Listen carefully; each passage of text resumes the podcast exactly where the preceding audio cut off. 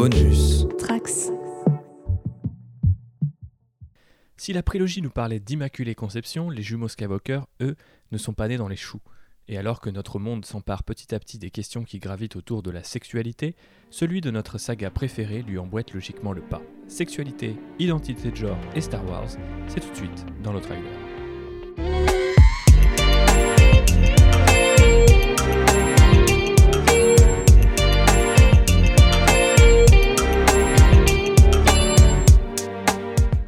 Pour en parler avec moi aujourd'hui, il y a Phobos. Hello. J'avais envie de dire comme d'habitude, mais euh, on ne t'a pas entendu depuis un certain temps, donc on est content de te retrouver à bord de l'Outrider. Est-ce que ça va? Eh bien écoute, ça va bien et je suis très contente d'être là aussi. Et on est très content, encore plus content de retrouver quelqu'un que vous connaissez, mine de rien, plutôt bien, puisque c'est un habitué de l'Outrider. C'est Lane, l'historien de Star Wars Universe. Comment vas-tu, mon cher Lane? Oh bah, comme un dimanche matin, hein, tu m'as fait lever euh, très tôt pour, euh, pour ce podcast. Ah bah direct, direct, ça balance. euh, je je t'en remercie, ça me permet de faire plus de choses dans ma journée. Alors, un merci à toi, un merci à Phobos, et merci pour l'invitation pour ce podcast. Eh bien, avec plaisir. On se retrouve d'ailleurs euh, dimanche prochain, 8h30, pour euh, l'Outrider euh, numéro euh, 39, puisqu'on est déjà au numéro 38, dans lequel il y a une dernière invitée qui s'appelle Manon du podcast Talk You. Est-ce que tu peux te présenter, ma chère Manon? Bon bah, bonjour à tous, merci beaucoup déjà pour l'invitation. Euh, donc moi j'ai créé euh, Talk Podcast. Alors c'est écrit TLQ parce que euh, Talk comme euh, parler en anglais et Q comme bah, le Q en français parce qu'on parle beaucoup de Q mais on a du mal à parler de sexualité en général.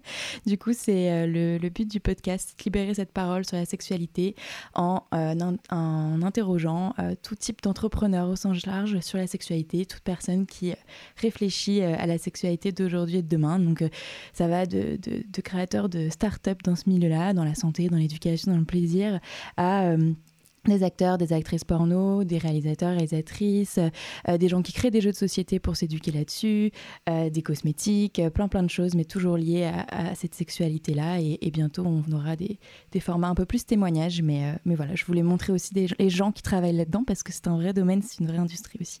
Ouais, complètement. Je sais que j'ai été un petit peu absorbé euh, par ton podcast Ah bon quand on me l'a suggéré pour l'invitation. J'ai- écouté plusieurs, plusieurs euh, des épisodes et à chaque fois je découvrais, euh, y compris, voilà, par exemple, tu parlais des jeux de société, donc c'est très intéressant cet épisode-là, du coup, et des gens qui, comme tu dis, il y a tout un spectre hein, de l'éducation au plaisir pur. Euh, donc je vous recommande d'aller écouter ce podcast. Alors peut-être pas maintenant, hein, voilà, on va, on va passer quand même quelques minutes ensemble avant que vous, euh, enchaîniez, mais voilà, euh, on en reparlera de toute façon à la fin pour faire un petit peu de promo.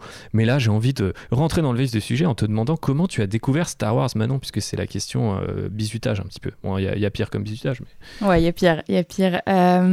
Franchement, j'ai un premier souvenir de Star Wars au cinéma et j'essaye de. Et le problème, c'est que c'était en anglais sous-titré, donc ça devait être à sa sortie. Euh, c'est vous qui avez les dates en tête, ça devait être vers 98-99. C'était quoi la sortie là de Star Wars? La menace fantôme Ouais, ça devait être pour la menace fantôme, épisode 1 exactement. Et, euh, et du coup, je me, évidemment, euh, sous-titres, euh, je comprenais rien. C'était pas, même si j'avais, j'ai quand même été éduquée à, à la sauce science-fiction par mon père, euh, j'avais pas aimé quoi. Premier abord, là, je comprends rien quoi. et en fait, euh, après, après évidemment, j'ai, j'ai, j'ai- je pense que j'ai plus grandi comme pas mal de gens de ma génération avec la prélogie. Et bêtement, jeune ado, on trouve Anakin très beau. et euh, alors qu'après on se rend compte que c'est pas du tout l'histoire d'amour qu'on a envie d'avoir. Euh, mais euh, mais voilà, après je pense que j'ai été vraiment immergée, j'ai vraiment découvert cet univers grâce à la prélogie et j'ai revu plus récemment la trilogie originale si je puis dire. Et et c'est ça que j'ai que j'ai aimé. Après moi je je m'imprègne plus de l'univers en général, surtout de la musique euh, et euh, les costumes, etc., que, euh, que, que le souvenir de chaque histoire, chaque intrigue entre les personnages, même l'intrigue générale politique, j'ai mis très longtemps avant de me rendre compte de son importance. Donc en fait, j'ai l'impression qu'à chaque fois que je le revois, je redécouvre un truc, c'est ça qui est génial avec... Eh oui, c'est la beauté univers. Star Wars. Mm. Mais je suis content que tu aies pu du coup revoir et, j'imagine, redécouvrir des trucs, et aussi bah, via le spectre qui nous intéresse aujourd'hui, c'est-à-dire la sexualité, y compris aussi euh, un autre sujet un peu connexe qui euh, serait euh, l'identité de genre. Mais on va parler de tout ça. Mais avant, on va se faire une petite intro, hein, quand même tranquille, on va y aller doucement, vous inquiétez pas. Ici, on ne fait pas les choses comme ça dans la, brutalité, on va y aller en douceur, et je vais vous poser une petite question pour commencer. Je vais la poser d'ailleurs à Lane, qui a l'air de s'ennuyer hein, derrière sa webcam. Alors du coup, je lui pose la question, mon cher Lane, où tu situerais Star Wars sur le spectre de la sexualité par rapport aux autres franchises hein, Par exemple, je ne sais pas, James Bond, Avatar, Pierre des Caraïbes, Harry Potter, Matrix, tous les trucs avec lesquels on a grandi ici. Euh, on est des enfants des années 90 en tout cas. Ah, j'ai découvert Star Wars euh, un peu avant ces autres, euh, ces autres sagas que tu cites. donc moi, à l'âge où j'ai découvert Star Wars, il n'y avait pas du tout cette notion de sexualité qui se, qui, qui me venait à l'esprit tout simplement. Donc euh, moi j'ai vu ça, euh, j'ai vu Star Wars en tout cas pour la trilogie originale et, la prélogie comme comme une fresque épique, donc quelque chose qui se rapprocherait un peu du, du Seigneur des Anneaux. Donc euh, il y avait la question se posait même pas pour moi, la question de la sexualité se posait même pas. Et ensuite, euh, donc je me suis, j'ai grandi, je me suis intéressé un peu plus à Star Wars via euh, des œuvres euh, annexes qui se passent autour des films. Et là, bah, je grandis, les œuvres osent davantage de choses. Donc la sexualité a commencé à, dans Star Wars, a commencé, on va dire, à m'intéresser. Et puis, bah, récemment, on a eu la postlogie où je sais pas si c'est parce que j'ai grandi ou, ou pas, mais j'estime que la sexualité devient presque euh, prend une part plus importante dans, dans, ces post, dans cette post-logique que dans la trilogie et la prélogie, euh, peut-être parce que j'étais aveugle à cette époque-là euh, et que je ne suis plus aujourd'hui, euh, mais euh, moi je vois plus un, un monde qui s'ouvre sur ces questions-là et donc bah, les films aujourd'hui plus récents sont peut-être un peu plus orientés sur cette question-là que l'étaient les précédents il y a, il y a plusieurs décennies. Ok.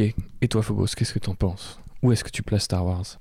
Bah, en fait, je trouve que Star Wars euh, reste très très prude, comme tu l'as dit, Lane. Je pense que de ce côté-là, on peut le rapprocher du Seigneur des Anneaux, où il y a très peu de références, en tout cas explicites, à une forme de sexualité, alors que par exemple sur des hum, franchises, euh, alors pour le coup quand même très familiales, type euh, Pirates des Caraïbes, on a quand même voilà une scène post scène d'amour entre Elisabeth et Will Turner, même dans, dans le Harry Potter, des sous-entendus qui sont un peu plus explicites que ce qu'on a pu avoir euh, dans Star Wars. Euh, et puis après, c'est vrai que si on, compare à des franchises qui sont un petit peu plus adultes, type Matrix ou James Bond, où là la sexualité est quand même abordée de manière euh, hyper frontale, c'est vrai que Star Wars paraît, ben ouais, très très très très prude, mais en fait pas tant que ça. je pense qu'on pourra l'explorer un petit peu plus, mais mais c'est vrai que voilà, il y a pas, il y a très peu en fait d'évocation de la sexualité en tant que telle euh, dans les films Star Wars. Ça dépend ce qu'on définit par sexualité. Tu vois, je, je faire exprès de, jouer sur les mots, mais, euh, mais moi, je, je l'ai, moi, je l'ai vu dès la, dès la, prélogie. Euh, pas parce que, par ce moment, on parle d'histoire d'amour, ou même si je je connaissais pas exactement, je me rendais pas encore assez bien compte de toutes les règles de, de, de etc. des Jedi. Genre, je me rendais bien compte que cette, euh, cet attachement, cette relation amoureuse naissante et potentiellement bah, sexuelle, on, les voit quand même dans leur chambre. Euh, Anakin et, et euh, est un problème. on voit que la sexualité et, et les relations amoureuses ensemble sont présentées comme un problème. Donc, je, sans pouvoir mettre les mots dessus, je ressentais quand même qu'il y avait un problème à ce niveau-là euh, à l'époque quand j'ai regardé, euh, regardé Star Wars et, et, et, euh, je l'ai, je l'ai revu du coup plus récemment comme ça. et après, ce qui est marrant, c'est que j'avais cru comprendre que voilà, comme vous le présentez Star Wars comme un, comme un, oui, euh, un film family friendly, euh, pour moi, c'est aussi son rôle quand même. Euh, enfin, c'est ça a tellement d'influence sur les gens que ça, ils ont des responsabilités sur les messages qui passent. Et bah, la sexualité, ça fait partie de la vie. Et, et l'amour aussi. Et franchement, détacher l'amour de la sexualité, c'est un peu compliqué de nos jours. donc, ils font quand même passer des messages malgré eux. Et c'est là où je trouve que c'est assez intéressant dans, ce qu'ils ont fait dans la post-logie, du coup. Et c'est vrai que là, pour le coup, j'ai beaucoup moins regardé et je connais beaucoup moins. Euh, mais euh, ce que j'ai pu remarquer, euh, et c'est le fait qu'ils introduisent potentiellement de nouvelles, de nouvelles types de relations, des personnages un peu moins genrés, un peu moins caricaturaux dans, dans, le, dans le, dans le, de ce qu'est un homme ou une femme. et ça, c'est intéressant. C'est pas énorme comme pas, mais mais pour moi, ça, c'est déjà, euh, voilà, c'est déjà pas mal le fait qu'ils aient euh, permis euh, aux fans, à tous les spectateurs de se poser la question de est-ce qu'il va y avoir une relation homosexuelle? Ça peut être cool. Et du coup, ça permet, à partir du moment où ça engendre la discussion, et eh bah, pour moi, alors dans le bon sens, souvent c'est quand même mieux que de faire un scandale, mais, mais c'est, ouais, ils, ont, ils vont dans le bon sens, quoi en tout cas à ce niveau-là de la sexualité. Ça reflète un peu plus le monde, je pense que c'est ce qu'on entend dans vos, dans vos trois explications. Et euh, après, euh, je fais un petit parallèle avec Le Seigneur des Anneaux qui va revenir euh, d'ailleurs en série sur Amazon et où on nous a dit déjà qu'il y aurait du coup de la sexualité et ça a fait pas forcément scandale mais ça a fait couler beaucoup d'encre parce que les gens disaient mais dans les films et dans les bouquins il n'y a pas spécialement de sexualité mais voilà aujourd'hui la fantaisie c'est l'archétype euh, c'est Game of Thrones et donc euh, il y a peut-être besoin euh, aussi de refléter même dans une fantaisie un peu à papa un peu à l'ancienne réinjecter ou retravailler un peu cet aspect là de la chose ce qui peut être intéressant. Mais alors du coup j'ai envie de vous dire est-ce que vous c'est quoi votre argumentaire j'ai bien aimé ce que tu disais Manon dans le fait qu'il y a une responsabilité mais est-ce que du coup à votre avis Star Wars se cache derrière son côté familial ou est-ce que c'est autre chose? C'est peut-être une peur de mal faire je sais pas si vous avez un petit peu des, pistes de réflexion là-dessus Ou si c'est juste parce que à la base c'est pour les enfants, donc il faudrait surtout pas parler de sexualité. Parce que les enfants ne comprennent pas. Vous sentez l'ironie dans ma voix? Je sais pas, j'ai l'impression que c'est pas ce qui intéressait spécialement euh, George Lucas euh, quand, euh, quand il a fait ses premiers films. Et après, c'est vrai qu'on retrouve toujours euh, ben, cette espèce de, fausse pudeur à l'américaine autour euh, de la représentation de la sexualité. Euh, et, et aujourd'hui, forcément, ben, vu que c'est dans le giron Disney, euh, voilà, on va pas se mentir, ils ont des guidelines assez précises euh, auxquelles ils se tiennent en termes de ce qu'on a le droit de représenter, en, en termes de nudité, en termes de représentation de justement de l'homosexualité, des choses comme ça. Où euh, voilà, faut oublier que c'est une boîte qui est très attachée à ses valeurs un peu chrétiennes conservatrices. et donc, et donc je pense pas qu'on verra beaucoup de, de cul dans l'avenir de Star Wars de manière officielle. Euh, et d'ailleurs, c'est assez intéressant de voir que euh, quand ils, ont euh, passé beaucoup de choses en mode Legends, donc qui n'est plus dans le canon, il y a beaucoup beaucoup de choses qui traitent à la représentation de la prostitution dans Star Wars, par exemple, qui sont passées en mode Legends. Donc voilà, on l'oublie un petit peu et on repart de zéro et on arrête de mentionner un petit peu tout ça. Mais euh, du coup, on a le droit de décapiter un alien et de ramener sa tête euh, sur une table, mais on n'a pas le droit de parler de sexualité. Est-ce qu'il n'y a pas une petite hypocrisie là-dedans, mon cher euh, Lane? Ah, Je pense qu'il y a, y a un truc qui fait peur à beaucoup de scénaristes et de réalisateurs de, de, films Star Wars et de séries. C'est cette notion, et je crois que tu es un spécialiste là-dessus, Thibaut, d'héritage de George Lucas et euh, d'héritage de, de ce qu'est Star Wars, de ce qui est considéré comme Star Wars. Et euh, il y a beaucoup, il y a très peu de, de, ces personnes qui travaillent sur les films, les séries, qui osent sortir des, des, des sentiers euh, battus par euh, par George Lucas et qui osent proposer quelque chose un peu en dehors de cette de cet héritage, un héritage considéré à raison ou tort, chacun est libre de de donner son avis là-dessus, mais euh, je pense qu'il y a une volonté de rester dans ce qu'était Star Wars et pas forcément de faire évoluer Star Wars. Euh, ça s'est vu avec certains réalisateurs de la postlogie, euh, ça peut se voir avec, euh, avec certaines séries télé. Euh, l'avenir nous montrera si les séries télé oseront plus euh, dans certains domaines. Euh, donc euh, oui, bien sûr, je pense à la sexualité, l'homosexualité, ce genre de choses. même si on a déjà eu, je pense avec Rogue One, de nouveaux thèmes abordés, ou en tout cas de nouvelles de nouvelles manières de faire des films Star Wars abordés. Alors j'espère qu'un jour on aura une bah, une représentation un peu plus un peu plus débridée de des, des personnages qui composent cet univers dans les dans les, dans les productions euh, vidéo euh, ludiques, euh, puisque heureusement, dans, les, dans tout ce qui est la littérature, Star Wars, la sexualité et les différents types de sexualité et de genre sont sont abordés aujourd'hui. Donc ce que j'entends, c'est que c'est quand même un sujet voilà, pour l'avenir de Star Wars, un terrain sur lequel bah, Disney pourrait s'engager, mais on va un petit peu en reparler de toute façon au cours de ce podcast. Juste pour rebondir dessus, je pense que Enfin, là, je, je, je, le ramène euh, à tout ce que j'ai pu entendre dans mes podcasts. Euh, c'est pour moi, Disney, c'est comme toute entreprise, en fait. C'est, c'est, pas. En plus, moi, c'est vrai que j'ai jamais considéré Star Wars comme pour les enfants, peut-être pour les jeunes, pour les ados à la limite, mais c'est pas un, film pour enfants. Euh, la preuve, je me suis ennuyée quand, j'étais au cinéma quand j'étais petite, mais, mais alors j'ai adoré après. Mais bon, je, je suis pas, je suis pas, je suis pas le meilleur exemple, mais en fait, c'est comme toute entreprise. Ils ont des, investisseurs derrière. Je connais pas exactement comment ça se passe derrière, qui euh, est impliqué dans quoi chez Disney. Je connais pas trop la machine, mais outre le fait qu'ils soient américains, euh, c'est une histoire d'investisseurs de, derrière qui dit oui ou non euh, à à ce genre de scène ou pas. Et évidemment, après, ça vous connaissez mieux, du coup, le, respect euh, de, de, l'œuvre originale et, euh, et aussi euh, la peur peut-être de décevoir les fans qui ont, j'ai l'impression, en écoutant tes podcasts, beaucoup, beaucoup d'influence quand même.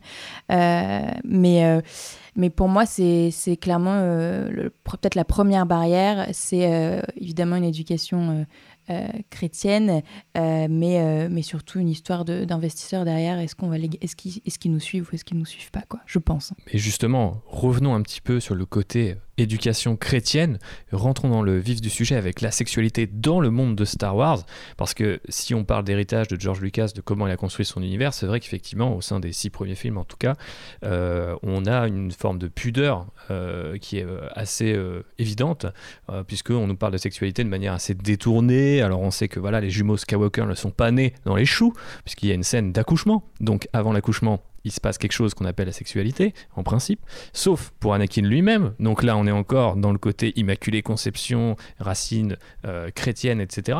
Euh, et du coup, il y a un exemple ou voire deux exemples qui incarnent très bien euh, tout ça, c'est les Jedi et les Sith qui sont un petit peu de tradition, on pourrait dire, cléricale eux aussi, et donc où l'attachement et la passion seraient interdits ou nuancés. Alors c'est un truc qui d'après Lucas lui-même euh, n'est pas forcément un, vœu de célibat ou de chasteté, mais euh, si on reste dans le canon des films, euh, quand même, c'est ça a l'air assez limité ce qu'on peut faire. Comment toi, Manon, tu vas garder un petit peu la parole, tu as revécu Star Wars quand tu t'es intéressé à ce prisme-là? Parce que tu nous as spontanément parlé des Jedi et de ce, non-attachement. Ça, ça, te choque quelque part, j'ai l'impression. Ah, je pose des questions un petit peu... Hein, un petit peu Jean-Jacques Bourdin comme ça.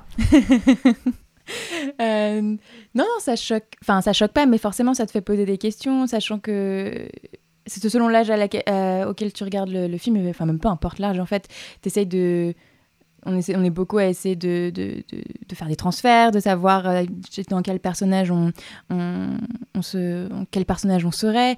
Et donc forcément, euh, euh, si tu te projettes dans, un Jedi, tu es là, mais est-ce que, est que j'aurai suffisamment de, foi en la force pour, pour ne pas m'attacher à tel ou tel personnage ou autre personnage qui, ça je trouve, n'existe pas, mais que toi t'imagines quand tu te fais tes propres films de toi dans Star Wars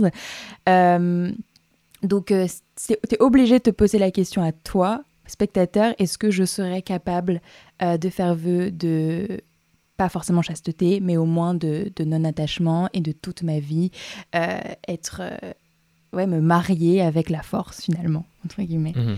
Donc, T'as le droit au plan cul, mais c'est tout quoi. Voilà, et encore, le plan cul c'est dangereux. Enfin, c'est, Tu pourrais t'attacher.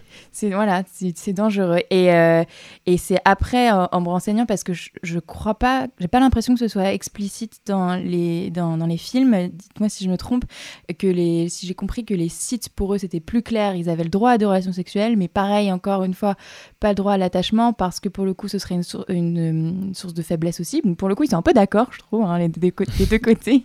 c'est une forme, ah forme de faiblesse euh, enfin, des côtés, euh, du côté des Jedi et du côté des Sith. Euh, pas pour les mêmes raisons, évidemment.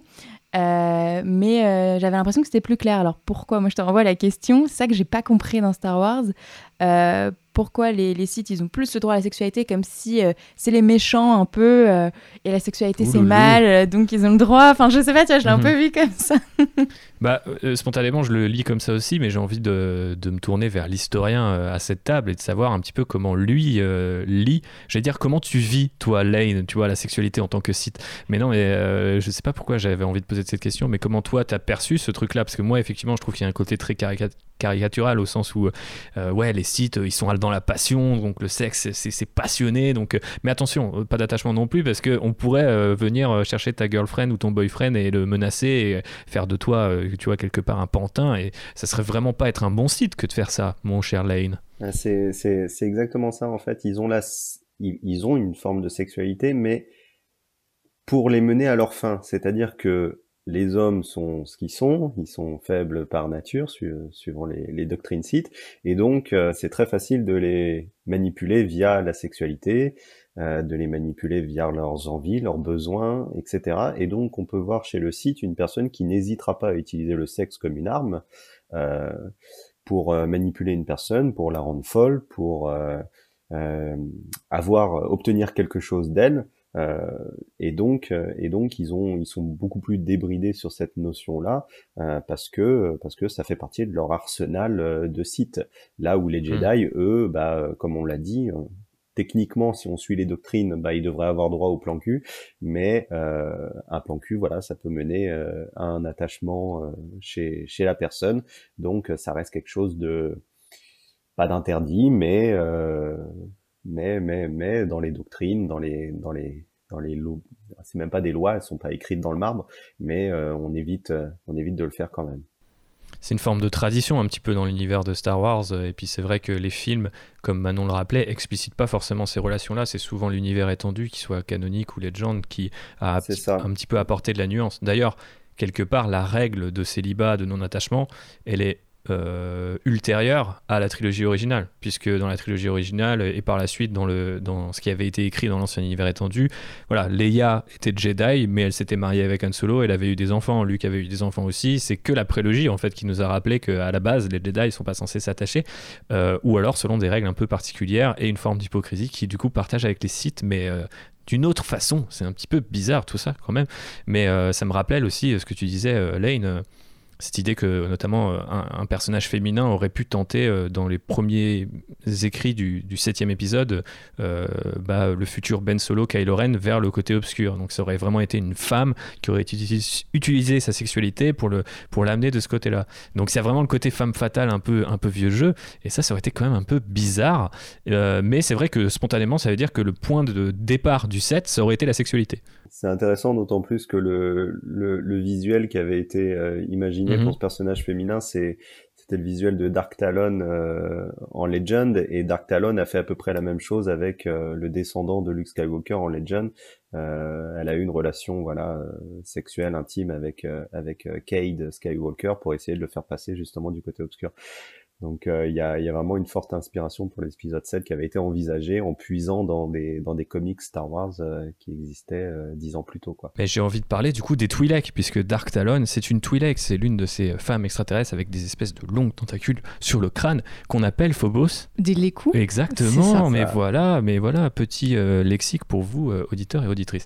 Est-ce que les Twi'leks sont pas aussi un bon exemple de l'hypocrisie à la Star Wars? Je balance un petit peu de contenu et après je vous laisse en, discuter.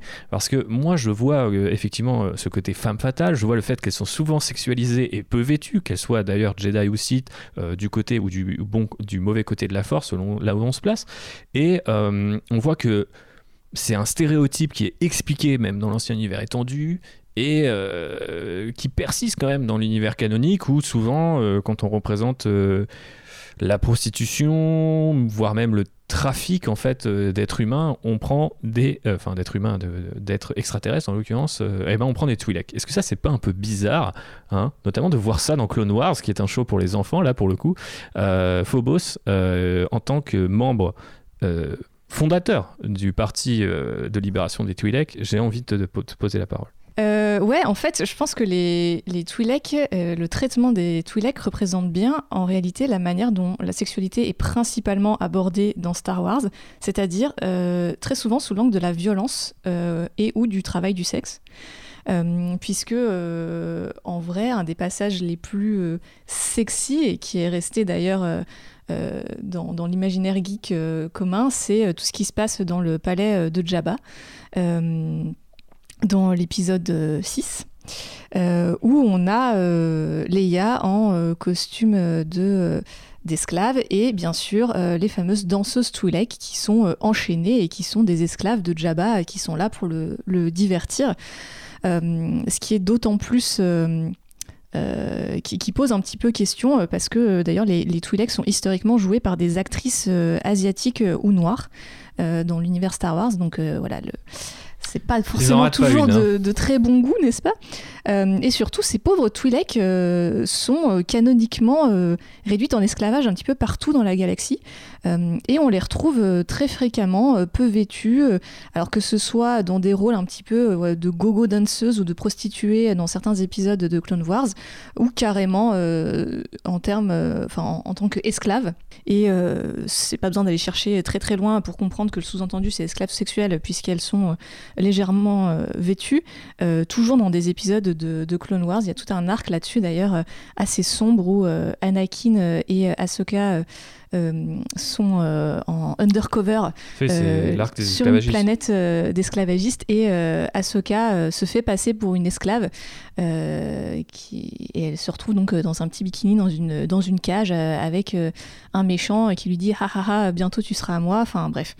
Il y a voilà, les, les sous-entendus sont quand même assez sombres. Précisons qu'elle a 14-15 euh, ans, quoi, en plus, Asuka. Oui, voilà. C'est vraiment l'âge où euh, c'est la padawan euh, d'Anakin, qu'elle est très jeune. Et, et c'est des représentations en fait de la sexualité dans Star Wars qui sont les plus fréquentes ça pose quand même un petit peu question. Euh, et d'ailleurs, j'ai retrouvé une autre. Euh, Juste carrément, carrément question. Euh, j'ai retrouvé une autre anecdote aussi, justement, qui se passe dans le palais de Jabba. Alors maintenant, c'est Legends. mais voilà, juste après avoir capturé Leia et l'avoir réduite en esclave, Jabba offre Princesse Leia à Boba Fett, qui est donc le chasseur de primes qui l'a capturée, et il lui offre Leia pour la nuit en mode vas-y, amuse-toi. Euh, sauf que Boba Fett euh, lui dit euh, ben non, enfin je, je vais pas te toucher, moi je suis contre le viol, je trouve que c'est absolument atroce et tout. si tu veux, je dors par terre, je te laisse mon lit, il y a pas de souci. ah, good guy Boba Fett. Voilà, donc on apprend une autre facette de Boba Fett, mais ça montre encore une fois que ben, les rares représentations de sexualité tournent encore une fois autour de la violence. Euh, dans l'univers Star Wars. Et, euh, voilà, j'espère vraiment que euh, à l'avenir, on aura des représentations un petit peu plus positives parce que, comme tu le soulignais, maintenant, je pense qu'il y a une vraie responsabilité en fait dans les dans les images, dans les messages que des œuvres aussi aussi célèbres véhiculent. Et, ça serait bien d'avoir ben, une vision un petit peu plus positive de la sexualité parce que jusqu'ici c'est assez assez sombre. Quoi. Manon, je te vois lever un sourcil. Qu'est-ce que tu penses de tout ça? Ah, C'est un gros, gros sujet, en tout cas pour ma part et sur euh, comment euh, Star Wars influence euh, la sexualité dans le monde réel. juste pour rebondir sur, sur la prostitution, qui est l'une des seules formes de sexualité vraiment. Alors, c'est même pas la prostitution consentie volontaire, là, c'est de l'esclavage, donc c'est du, du trafic humain, enfin, de, de Twi'lek plutôt.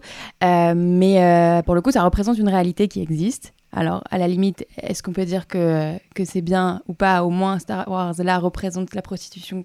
Ça existe dans la réalité. Euh, je pense que, quitte à représenter le négatif, justement, il pourrait se permettre de représenter aussi euh, euh, une forme de sexualité bien plus positive. et pour, pour contrebalancer et, montrer à quel point ce qui se passe dans Star Wars n'est pas évidemment normal et que c'est du trafic humain. Euh, même si c'est des Twi'lek. Euh, donc ça, c'est un, c'est un, un, sujet à part. Et, euh, et le problème, c'est que en fait, ça, c'est l'une des plus grosses sources d'inspiration de porn et Star Wars. par exemple... donc, et même la scène typiquement avec, avec Leia, c'est cet ensemble en fait. Il y a, tout dans cette scène. Il y a Leia dans une plus petite euh, tenue que d'habitude, euh, vraiment sexualisée, euh, en esclave, donc sous, dans une position de soumission, plus les danseuses et, prostitu et prostituées. et les, gros mecs bien gras autour, même s'ils n'ont pas forme humaine, parce que non, les humains font pas ça, évidemment. donc, donc dans cette scène, il y a vraiment tout, et, et en fait, on les retrouve, les Twi'lek, pas dans tous, mais quasiment dans la plupart des, des, des pornos qui, qui s'inspirent de Star Wars. Alors, juste pour faire un aparté vraiment sur les pornos, peut-être qu'on y reviendra, mais ça commence, je crois que le premier premier, c'est 1977, donc juste après la sortie du, du premier Star Wars de la trilogie, qui s'appelle Star Babe. Euh, après, on va avoir Starship Heroes, euh, Star, Star Wars The Last Temptation, euh, avec une parodie avec Adriana Chechik, pour ceux qui connaissent, moi je ne connaissais pas. Apparemment, elle est très très connue. et celle, il y a une, une, une parodie aussi porn qui reprend même Star Wars Underworld. Donc, si j'ai bien compris, c'est une série qui n'est jamais sortie. et, et où dedans, alors tout ce que j'ai pu voir, c'est vraiment quasiment que des scènes de Twi'lek avec deux, deux mecs, souvent des Stormtroopers. Euh, donc après, je pense que c'est, moi, je connais pas assez ce qu'aurait dû être Star Wars Underworld pour comprendre pourquoi c'est toujours représenté comme ça. Mais, euh, mais vraiment, elles sont, euh, elles sont surutilisées dans l'univers porno. et de temps en temps, quand même, on voit du coup Ahsoka, la plus connue entre guillemets, je crois, des des des, des Twi'lek et qui pour le coup peut avoir une forme un peu plus dominante, qui est sexualisée d'une manière un peu différente puisque c'est une héroïne Jedi. mais c'est il y a vraiment une analyse encore plus poussée, je pense, à faire de. Euh, enfin, c'est fou comment, euh, selon le. Si on est une Twi'lek lambda et une Twi'lek Jedi, et eh ben, du coup, on n'est pas utilisé dans la sexualité exactement de la même manière. Euh, enfin, en tout cas, dans la pornographie. donc, donc voilà, il y a. Y a j'ai pas envie de dire beaucoup trop, mais beaucoup d'inspiration de, des de la pornographie euh, dans Star Wars. Euh, et, euh, et, ce qui est aussi très intéressant pour rester sur la pornographie, c'est que du coup j'ai découvert qu'il y avait une journée dédiée à, à, Star Wars qui est le, le 4 mai pour euh, May the 4 mhm, tout à fait. Et apparemment, il y a une augmentation, alors j'ai pas le chiffre exact, mais vraiment une augmentation énorme euh, dans euh, les recherches sur tous les tubes, etc. Donc les gens aiment bien faire des branlettes thématiques apparemment. et, et, donc on a le, le, top 3, en gros, c'est Leia, Rey et Ahsoka Tano. et évidemment, ça, ça, ça, change, ça a changé un peu l'ordre. Rey remonté récemment parce que bah, avec la sortie des, derniers films. Mais évidemment, euh, c'est principalement des personnages féminins qu'on voit euh, qui sont héros entre guillemets personnages principaux euh, des pornos qui sont au centre et derrière ça va ils vont être cachés derrière Enfin, si, on voit quand même du Dark Vador, mais et, et, un peu de Han Solo, mais Han Solo très peu, alors que c'est peut-être le personnage le plus charismatique et le plus sexualisé dans les personnages masculins. Donc euh, voilà ce que je peux vous dire rapidement. Euh, yes. on est bientôt le 4 mai, donc pensez-y. Euh, je ne connaissais pas cette anecdote, vous l'avez entendu ici en premier. Merci pour ça, Manon. Effectivement, on reparlera un, petit peu des pornos Star Wars parce qu'il y a une riche histoire, comme tu l'as un petit peu suggéré avec ces différentes anecdotes. Je précise d'ailleurs qu'il est vrai qu'Asoka Tano a aussi les coups sur la tête, mais elle n'est pas une Twi'lek. Je crois que l'historien, ah mince, pardon. Euh, notre cher euh, Adrien, euh, aurait, voulu le remarquer. Je fais la remarque à sa place. C'est quoi le nom des, de la race d'Asoka C'est les Togruta, c'est ça? Les Togruta, exactement. Et eh, je Grosse erreur de ma part. non, mais ça, ça n'empêche que les Togruta sont représentés aussi, hein. aussi comme bah, de la même manière que les Twi'lek le sont. Et, et je trouve ça intéressant ce que tu dis sur les Jedi parce que on a deux exemples, on va dire, de principaux de Jedi euh, Twi'lek Togruta, donc c'est Ayla Sekura et, euh, et Ahsoka Tano, et toutes les deux, euh, elles ont beau être ne pas être euh, des esclaves sexuels, euh, elles ont toutes les deux quand même des tenues, des tenues légères, alors même que ce sont des Jedi.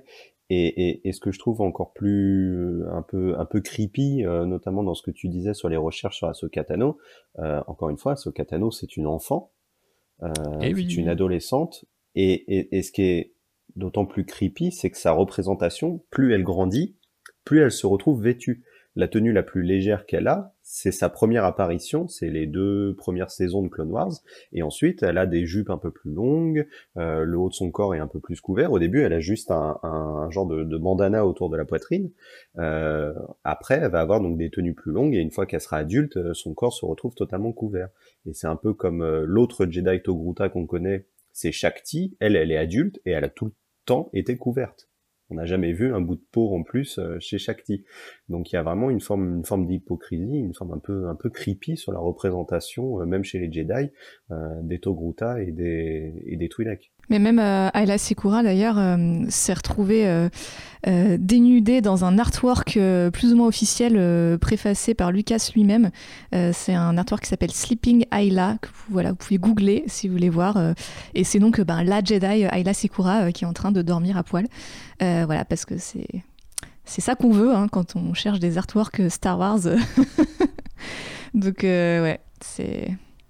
Ces pauvres Twi'lek n'échapperont jamais au male gaze, je crois. Bah, c'est un très bon exemple pour parler de la sexualité dans Star Wars, mais on va peut-être essayer de rentrer vers d'autres formes de représentation, peut-être un peu plus positives, parce que comme l'avait dit Lane en tout début de podcast, souvenez-vous, eh bien Star Wars avec ses nouveaux films, eh ben, se fait un petit peu plus euh, euh, l'écho de nos questions du moment en tant que société, en tant que gens qui commençons à avoir des questions sur la sexualité, eh bien euh, voilà, Star Wars euh, embraye un petit peu là-dessus et on a vu euh, plutôt récemment, en fait, depuis le rachat par Disney, malgré le fait que ça soit Disney, que on a un Star Wars qui se sexualise. Alors je le dis avec des, des guillemets, je vous laisserai en discuter, mais on peut penser par exemple au fait que Kylo Ren soit apparu torse nu dans The Last Jedi après des, on va dire, euh, oui, deux ans en fait, euh, voire même peut-être un petit peu plus de, de comment dire, de fétichisation de ce personnage où euh, on, le voit d'abord masqué dans l'épisode 7 puis quand, on quand il enlève son casque on se dit ah mais finalement le mec est plutôt BG plutôt ténébreux un peu mystérieux. Euh, c'est pas euh, ton, vilain typique à, moustache pas beau. Donc c'est vrai qu'il y avait on a vu à ce moment là Ryan Johnson s'est fait un petit peu l'écho de tout ça mais qu'il a voulu travailler un petit peu cette espèce de fantasme en fait. Alors du coup est-ce que c'est un fantasme au même titre que sa mère l'était quand elle était dans sa dans sa tenue d'esclave, je ne sais pas, peut-être pas encore, mais il y a un vrai truc autour de ça. Il y a aussi euh, la multiplication des romans euh, young adultes qui généralement en fait proposent des histoires un peu on dirait coming of age donc où la sexualité est forcément abordée. C'est un peu euh, de la même manière que Phobos parlait de Harry Potter tout à l'heure forcément bah, il grandit d'épisode en épisode donc il y a un moment où la question de la sexualité se pose même si elle n'est pas abordée frontalement. On voit des exemples du coup qui se multiplient et je voulais savoir ce que ça vous euh, inspire et je vais commencer par Lane tout sourire Alors euh, oui, comme tu le dis, aujourd'hui, il y a une forme un peu plus, euh, un peu plus débridée, en tout cas dans les œuvres, euh, dans les œuvres annexes. tu disais que c'est pas, c'est pas hum, montré frontalement. Il y en a certaines, on est quand même à deux doigts. Hein. Euh, je pense à euh, Étoile perdue, un roman euh, qui est sorti vraiment, vraiment au tout début du rachat, où on a presque des scènes de préliminaires et des scènes post post coït où les deux les deux adolescents sont encore sont encore nus dans les bras l'un de l'autre.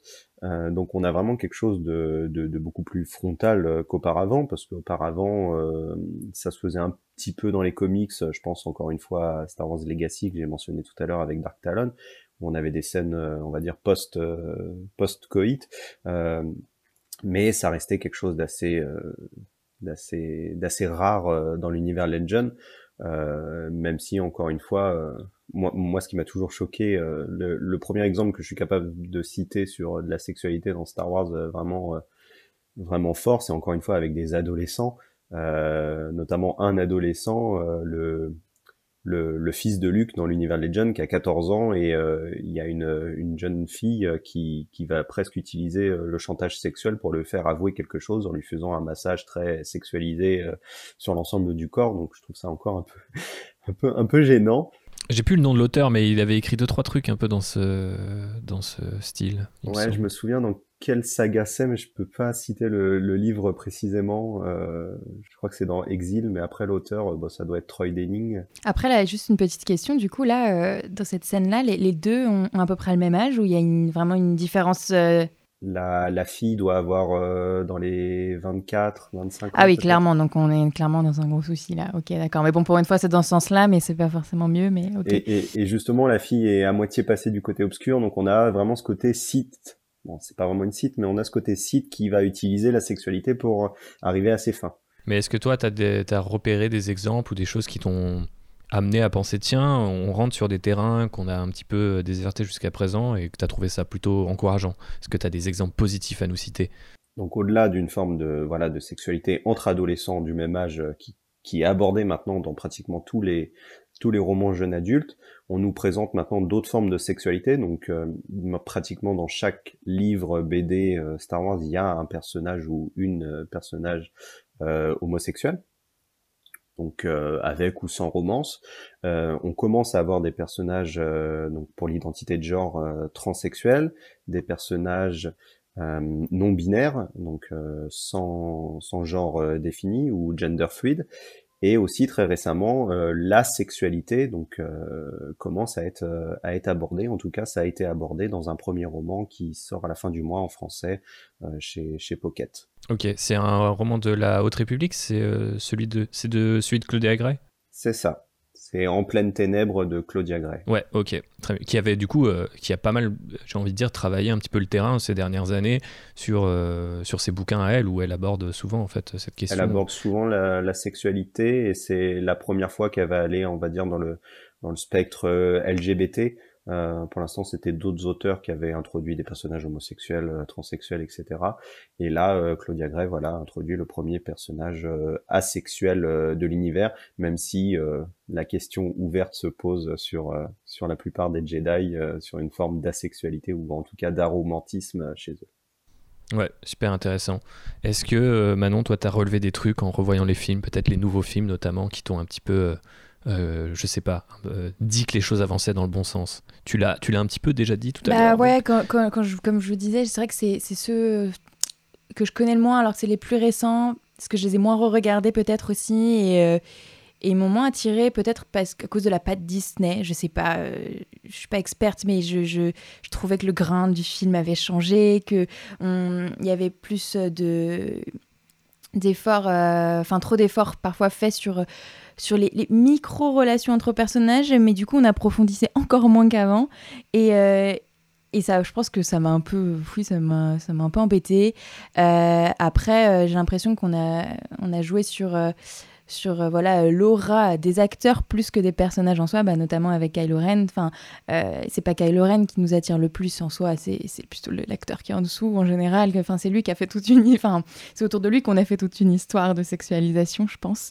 après, oui, j'ai quand même remarqué, enfin, comme on le disait là, qu'il y a, y a de il y a le simple fait qu'on, que ça laisse l'imagination et que ça laisse la possibilité d'avoir plus de, de relations euh, euh, non hétéro euh, et, que, et qu'il y ait plus d'inclusivité dans les personnages et dans, et dans leur genre. oui, c'est une très très bonne chose et j'espère qu'ils vont plus le pousser parce que je crois que ça se voit que, que la commune, enfin la plupart des gens qui, qui ont regardé Star Wars et qui sont fans de Star Wars aiment bien ce côté-là aussi, si je me trompe. Phobos, toi, qu'est-ce que tu en penses de ces derniers films et ce que tu as vu aussi peut-être euh, dans le reste du canon? Il y a peut-être un petit peu plus de, sous-entendus, euh, je pense, dans, dans, Solo notamment, où euh, voilà, on nous explique que Lando, ben, il couche plus ou moins avec son droïde, et que d'ailleurs, ben, c'est canon qu'il est pansexuel, mais en fait, c'est jamais dit dans le film autre que ben, il se tape pas que des humains. Euh, mais voilà, on sent qu'il y a des toutes petites pistes à droite à gauche. Et puis après, c'est vrai qu'on peut aussi lire euh, en termes de symbolique. Par exemple, euh, l'épisode 8 est assez chargé sur le côté découverte de ces, du désir, de l'attirance pour l'autre à, travers la relation que Rey et Kylo entretiennent. Euh, et, qui culmine à traiter de manière plus ou moins euh, bien euh, dans l'épisode 9 avec le baiser qu'ils partagent. mais on reste dans quelque chose d'assez d'assez tragique parce que bah, voilà Ben Solo meurt juste après ce qui semble être son premier et du coup son dernier baiser donc c'est quand même assez triste et que et que encore une fois on nous montre pas spécialement d'histoire d'amour euh, satisfaisante. Enfin, c'est, il fait pas très bon être amoureux euh, dans Star Wars en fait. Mais il y a beaucoup de, petits, comme tu dis, de petits rêves, et je pense c'est là où on voit qu'on a passé un cap. Mais je demande si c'est pas presque euh, plus insultant, plus frustrant que de vouloir assumer une forme de pudeur parce que je pense ouais effectivement dans Solo il y a beaucoup de références à ça mais il y a aussi beaucoup de vannes de, des acteurs de Donald Glover du casting qui va dire bah ouais Lando il est pansexuel il se tape tout le monde mais tu sais c'est fait sur le ton de la blague en interview et du coup tu fais ouais mais il y a, y a, des vrais gens qui s'interrogent là-dessus en fait et qui voudraient avoir une réponse plus définitive que juste une déclaration par-ci une référence par-là. Je pense même à, l'épisode 9 où on a ce qui est peut-être un ancien plan cul slash une ancienne copine de peau et du coup, euh, le dernier, le, dernier plan ensemble, c'est au fait, euh, est-ce que, enfin, tu vois, maintenant que la galaxie est sauvée, est-ce qu'on va, est-ce qu'on va, s'isole dans un coin de la base pour, euh, voilà. Et, je trouve qu'il y a, vraiment ce côté de, maintenant, c'est, canonique que les, les, personnages ont des relations sexuelles dans Star Wars et c'est pas juste pour se reproduire ou on n'en parle pas que à travers ce prisme-là. Mais d'un autre côté, on va pas te montrer des trucs qui sont vraiment intégrés au récit. En fait, tu vois ce que je veux dire, c'est que bon après, je sais pas si c'est intéressant ou pas. Moi, j'ai toujours, euh, de mon point de vue de mec qui écrit un petit peu et tout, je me dis toujours, bah c'est dommage parce qu'au final, euh, on a cette impression que si les personnages avaient une sexualité, ça les rendrait plus euh, moins intéressants ou plus fragiles ou tu vois, il y, a un truc assez bizarre là-dedans. Et ouais, je sais pas trop où ça se positionne en fait maintenant. on verra après, comme Lane l'a suggéré. D'ailleurs, si tu as des exemples, après, je te repasse la parole. Mais il y a plein de personnages qui arrivent avec, des nouvelles, euh, avec une nouvelle représentation de la sexualité, de nouvelles sexualités aussi, des nouvelles identités. Mais euh, on leur, je pense qu'il ne faut pas forcément leur demander que ça soit consommé euh, à l'écran ou dans les pages, mais qu'il a, parfois j'ai un peu l'impression qu'il y a un côté, on le fait pour que les fans s'attachent ou que ça soit un petit, une petite cacahuète comme ça qu'on jette, mais ça va pas beaucoup plus loin et même parfois ça peut pour moi, ça frise un peu l'exotisme quand tu dis, bah ouais, dans la galaxie Star Wars, il y a plein de gens qui peuvent avoir des, gens, des genres différents, il n'y en a pas que deux, et oui, bien sûr, il y a des gens homosexuels, il y a des gens euh, euh, trans, il y a des gens... Mais en fait, ouais, du coup, si c'est juste un perso par-ci, un perso par-là? Est-ce que c'est. J'imagine que c'est un début, enfin, je pense que c'est un début, mais je sais pas trop où ils pourraient aller. Est-ce que vraiment ils vont continuer à multiplier ces personnages? Pour l'instant, c'est ce qu'ils font. C'est-à-dire qu'en fait, ils, ils pas forcément les personnages de premier plan, mais il y en a de plus en plus. Je pense à un personnage qui est vraiment de premier plan et qui gagne toujours en importance, c'est Afra. Je pense pas que Lane me corrigera et qui est peut-être du coup le meilleur exemple euh, de perso où ça a réussi et le perso prend de l'importance j'ai envie de dire de manière un peu vulgaire, mais malgré son identité sexuelle qui n'est pas forcément celle pouvait s'attendre, à laquelle on pouvait s'attendre ou euh, qu'on a l'habitude de voir dans Star Wars. Est-ce que tu peux nous donner deux mots euh, sur elle, mon cher Lane? Ah, Afra, ça, donc elle a été introduite euh, dans un comics Dark Vador par Kieron Gillen. Donc bon, quand on commence un comics par Kieron Gillen, on sait qu'il va y avoir, va y avoir un certain spectre LGBT hein, dans l'histoire. Donc euh, au début, euh, la, la sexualité d'Afra est pas du tout euh, pas du tout abordée. c'est même pas le sujet hein, de, de l'histoire. on voit qu'elle n'hésite pas à, à, lancer des petites piques un peu un peu tendancieuses à Luke ou Anne, mais plus sur le sur le ton de la manipulation, parce que bon, Afra c'est pas un personnage qui est tout blanc, au contraire. et puis après, bah, au fur et à mesure de l'histoire, on découvre que bah, elle a une ex et puis euh, elle va aller jusqu'à manipuler une autre femme euh, pour arriver à ses fins, elle va plus ou moins sortir avec. Donc euh, comme Afra prend s'émancipe ensuite dans cette série, et que c'est une des plus grandes manipulatrices qui existent, oui, sa sexualité va prendre une part importante puisque ça reste une de ses manières euh, pour euh, manipuler les gens et arriver à ses fins. Et donc, comme Afra est un personnage euh, lesbien, bah, elle va avoir un certain nombre d'aventures avec ses ex, notamment, qui vont intervenir de plus en plus dans, dans les comics qui, qui la mettent en scène. Et, et bah, finalement ça c'est pas plus mal parce que bah, la série continue encore aujourd'hui et donc cette forme de, de, de sexualité reste présente euh, mois après mois euh, dans, dans, dans, les pages de, de, de cette BD euh, qui, euh, bah, je pense, hein, puisque la série continue, continue de plaire au public. Hum, c'est un exemple pour toi ou est-ce qu'il faudrait aller vers d'autres choses, multiplier est-ce que c'est un bon template à suivre peut-être ou pas? Je, je suis pas de ces personnes qui disent euh, qu'il faut que chaque héros soit euh, soit euh, bisexuel, LGBT ou, ou que sais-je, qu'il y en ait un dans chaque œuvre, c'est très bien parce que ça participe à la représentation. S'il y en a deux trois, bah c'est très bien aussi. Hein, je veux dire, moi quand je sors avec mes amis, on est deux trois mm-hmm. à être LGBT.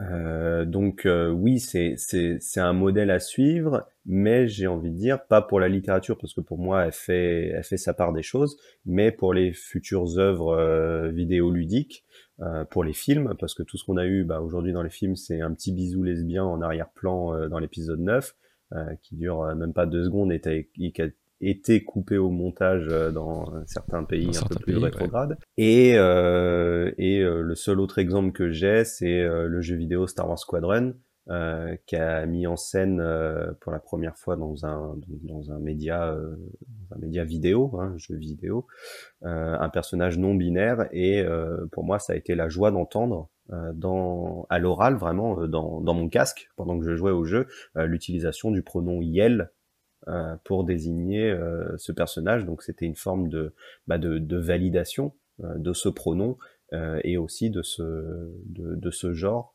euh, dans, bah dans, dans l'univers Star Wars. Ce qui n'était pas gagné, parce qu'on se souvient qu'il y a un autre personnage non binaire, il me semble, qui avait été traduit par. Euh, enfin, mal traduit en fait en VF dans un, dans un bouquin, si je dis pas de bêtises. Je sais pas si ça a été corrigé depuis, mais je, cette affaire-là. Je sais pas si le bouquin a été réimprimé, euh, mais il mhm. a été genré au. Yel a été genré au masculin. Et, euh, et, donc oui, euh, ça a été ça a été remonté, ça, ça a fait un petit un petit tollé, notamment l'auteur l'auteur euh, mmh anglais du, du, roman qui qui bah, qui, a, pas été content envers euh, envers Pocket. Euh, depuis, euh, le directeur de publication Star Wars a laissé sa place chez Pocket. Euh, c'est Lucille Gallo Gallo qui qui chapeaute un peu tout ça. Et maintenant, les personnages non binaires, en tout cas les deux autres qui sont apparus depuis, ont été euh, ont été genrés correctement euh, dans, dans, les pages euh, dans les pages des romans. Merci Pocket, merci Lucille qu'on avait le plaisir de recevoir dans le dernier épisode de, de Rider justement, enfin celui avant celui qu'on est en train d'enregistrer. Vous avez compris. Mais effectivement, les choses se diversifient. La galaxie, les gars, elle est vaste. On peut s'imaginer quand même que des gens ont des identités et des sexualités différentes, peut-être même certaines qui n'existent pas dans notre monde encore, hein, après tout. Est-ce que on a envie d'aller plus loin dans cette direction-là Du côté de Manon qui a regardé les films et peut-être là elle se dit ah j'irais bien lire un petit comics ou lire un petit roman là si j'ai un petit peu de temps. Je, pense que tu es très occupé comme nous tous, mais est-ce que ça t'inspire? Ah mais clairement et je regrette de ne pas l'avoir fait avant parce que je, là je me rends compte euh, avec euh, avec ce que vous venez de dire euh, que finalement peut-être que les films euh, principaux représentent euh, finalement, aussi, finalement plus la réalité que ce qu'on l'imagine parce que bah, on, essaye d'introduire euh, ces sujets LGBT, inclusifs, etc. On ose plus le faire dans la littérature du coup parce que c'est moins vu par tout le grand public et c'est que pour les fans qui accepteraient plus ce genre de choses que, que dans les films où, ou du coup, ce que je voulais dire tout à l'heure, c'est qu'il y avait un peu, parfois j'ai un peu ce sentiment de frustration, comme tu disais Thibaut, et, en fait de frustration où ils ont essayé peut-être juste de remplir des quotas, je sais pas. J'ai un peu ce sentiment-là pour les films, alors que du coup, s'il y a plus de liberté dans, les comics et, tout l'univers étendu euh, et les jeux vidéo, euh, c'est hyper intéressant ce que tu viens de dire sur, euh, le pronom, parce que je n'ai jamais, jamais entendu ça pour, un autre univers. Enfin, est-ce qu'il il y a est-ce qu'on a ça pour Harry Potter pour, euh, Enfin, non, pas du tout, je pense même. Et, euh, et encore moins pour, euh, pour, pour Le Seigneur des Anneaux ou que sais-je encore. Vous en connaissez, vous, d'autres univers qui exploitent autant cette ouverture politique, enfin, sociétale et politique, quoi? Ah, il y a l'univers Star Trek quand même. Ah oui, ouais. ok. alors je connais encore moins. ouais, mais, Star Trek a toujours eu justement, et on salue euh, nos amis euh, du quadrant pop qui nous écoutent peut-être, mais euh, qui a toujours eu, oui, ce côté un peu fer de lance pour justement sur le côté représentation, diversité en fait de manière même générale, parce que c'est en plus un terrain qu'ils ont vachement déserté avec les films de J.J. Abrams et, et qu'ils ont réinvesti avec les séries qui sont arrivées derrière, où justement, bah, en fait, les fans hardcore de Star Trek, c'est souvent des gens très progressiste. Donc en mode, bah ouais, en fait le principe c'est que le vaisseau il va dans la galaxie et c'est un flambeau pour euh, le progrès humain, quoi. Enfin, je, symbolise euh, très euh, rapidement et j'espère que je ne choque pas les fans de Star Trek qui pourraient nous... Car on peut aimer les deux, hein. je, viens, je tiens à préciser ici, vous n'êtes pas forcément jeté dans l'espace de Pilot Rider si vous aimez les deux, mais effectivement, il y y, a, Star Trek, il y a sans doute pas mal de trucs peut-être un peu moins connus ou qui sont créés en ce moment, où il y a des, je pense, peut-être plus de volonté de créer dès le, début des, des, des œuvres euh, ce, ce, genre, enfin voilà, ces, ces autres genres, ces autres sexualités. Après, même maintenant dans les jeux, dans les jeux vidéo et tout aussi, tu peux créer des personnages qui sont pas forcément genrés. Enfin, il y a des choses qui changent un petit peu. T'as un autre exemple, Lane Pardon, je t'ai coupé. Ouais, je pense à toute la saga de romans euh, Percy Jackson. Euh, bon, c'est inspiré mythologie grecque, donc tout de suite, il y a une forme débridée sur la sexualité avec pas mal de, de représentations. Bah ouais, non, c'est plutôt cool. Mais je pense que euh, là-dessus, les univers sont assez nombreux. Euh, dans Mass Effect, il y a les différentes romances aussi euh, que tu peux avoir. Je crois qu'il y a des persos non binaires aussi dans Mass Effect. C'est possible, parce que vu les... je connais pas bien cet univers, hélas, mais je pense qu'il y a pas mal de, factions et d'espèces qui sont représentées avec leur propre culture et leurs habitudes. Donc c'est très chouette, mais c'est vrai que Star Wars, même si on est toujours un petit peu frustré par moment, a quand même investi ces terrains-là assez rapidement, quelque part, parce que je pense qu'ils auraient pu ne pas en fait euh, du tout euh, utiliser ou euh, attaquer ces sujets. Alors bien sûr, il y a des ratés, bien sûr, il faut faire le distinguo. J'en parlais avec un ami entre la représentation et la diversité, parce que si c'est juste un perso de temps en temps et qu'au final ça mène à rien, peut-être c'est c'est bien, mais c'est qu'un premier pas. Mais un premier pas, bah, c'est déjà peut-être effectivement plus que d'autres. Et puis ça montre aussi que l'univers est capable de se réinventer. Euh, de manière plus euh, complète. Et je pense que, comme le disaient Manon et, Lane, de toute façon, il y a, ce côté, euh, les, comics, la littérature, Star Wars est souvent un petit peu à la pointe de ça. Mais même avant, dans l'ancien univers étendu, les trucs un peu alors parfois c'était un peu chelou, mais effectivement, comme euh, je crois que c'est Phobos, tu, en parlais, euh, la prostitution, euh, tout le côté un peu grim and gritty, où genre ouais, il y a la sexualité dans Star Wars, c'était souvent dans les comics Dark Horse de l'époque, où ça, parlait de, ça parlait de cul, j'ai envie de dire, je ne sais pas si c'est vraiment le cas, mais il y avait une énergie sexuelle dans les, dans les couvertures, dans les cases, les persos, la façon dont ils étaient dessinés, qui n'est pas du tout celle qu'on avait aujourd'hui. quoi. Mais, mais voilà, les choses changent dans le monde de Star Wars. Toujours fait avec bienveillance, c'est-à-dire que quand il y a un personnage homosexuel, bah euh, ah d'accord, oui, bah très bien, il n'y a pas de forme d'homophobie, euh, il y a des impériaux homosexuels, euh, ça crée pas de ça crée pas de problème. Il y a des personnages transsexuels, ils sont pas mégenrés, et bah quand quand Han Solo rencontre le, le fameux personnage non binaire mal mal genré par Pocket, bah il va utiliser le pronom Yel sans même sans même réfléchir. Je veux dire, c'est fait euh, tout de suite du tac au tac et il y a, aucune forme euh, de, phobie comme on a, comme on a chez nous. Et oui, c'est peut-être le distinguo à faire. Et je propose du coup qu'on le fasse tout de suite maintenant avec la deuxième partie de ce podcast, Star Wars dans la sexualité de notre monde. Hein. Cette fois, attention, petite gymnastique intellectuelle, les gars, on repasse dans notre monde et on prend l'exemple typique du fantasme Star Wars. On en a déjà parlé et je repasse la parole à Manon avec euh, Slave Leia ou euh, notre Leia en tenue d'esclave qui représente un peu le fantasme ultime du geek, je pense. Euh, malgré en fait tout ce qu'a pu dire euh, son actrice Carrie, Carrie, Carrie Fisher, wow, Carrie Fisher, fatiguée les dimanches matins, euh, le République. Donc qu'est-ce qu'on qu'est-ce qu'on en pense de ton côté, Manon? Est-ce que tu as déjà rencontré des entrepreneurs qui peut-être voilà, proposent ce bikini dans, leur, dans leur collection? Alors non, malheureusement, et c'est vrai que je me suis un peu avancée tout à l'heure directement à vous parler de tout ça, mais du coup on en parle un peu plus maintenant. non, je n'ai pas rencontré encore d'entrepreneurs qui, qui en ont fait leur spécialité. Par contre, il existe euh, une, euh, une entreprise qui s'appelle euh, Geeky, Geeky, Toys ou Geeky Sex Toys, qui eux sont spécialisés dans les sex toys à thème très inspiré du coup d'univers fantastique et d'univers de films. Et donc évidemment, ils ont fait une petite collection sur, sur Star Wars, mais c'était que des sex toys. C'était pas, donc on pourrait revenir après, mais c'était pas les, les costumes.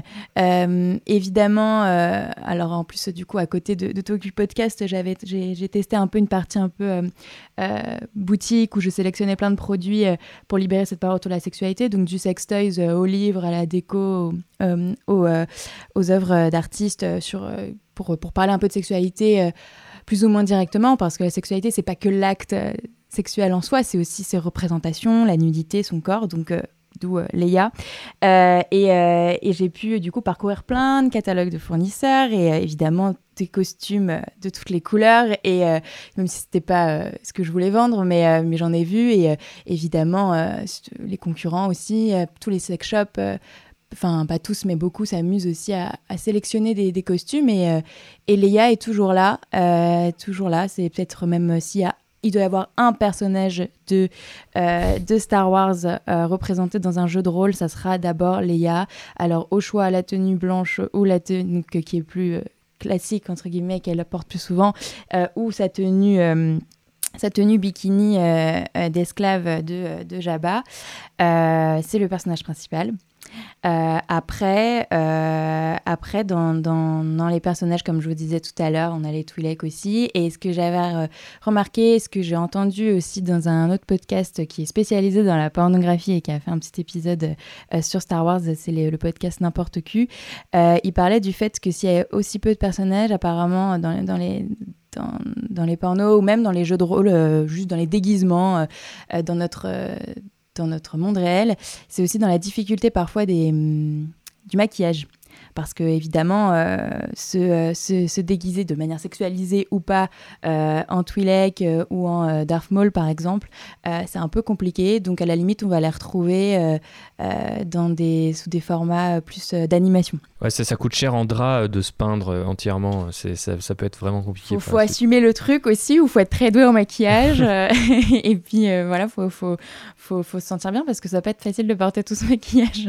Non, c'est clair. Pendant si longtemps. Euh, euh, et, donc euh, voilà ce que je peux vous en dire. Après, c'est autant. J'ai évidemment, on manque de chiffres pour la réalité statistiques sur euh, les jeux de rôle euh, au sein des, au sein des, couples, euh, qui se déguisent le plus en quoi. mais, mais franchement, je, je, peux mettre un fort pari sur, sur si on, va sur l'univers Star Wars, c'est Leia d'abord.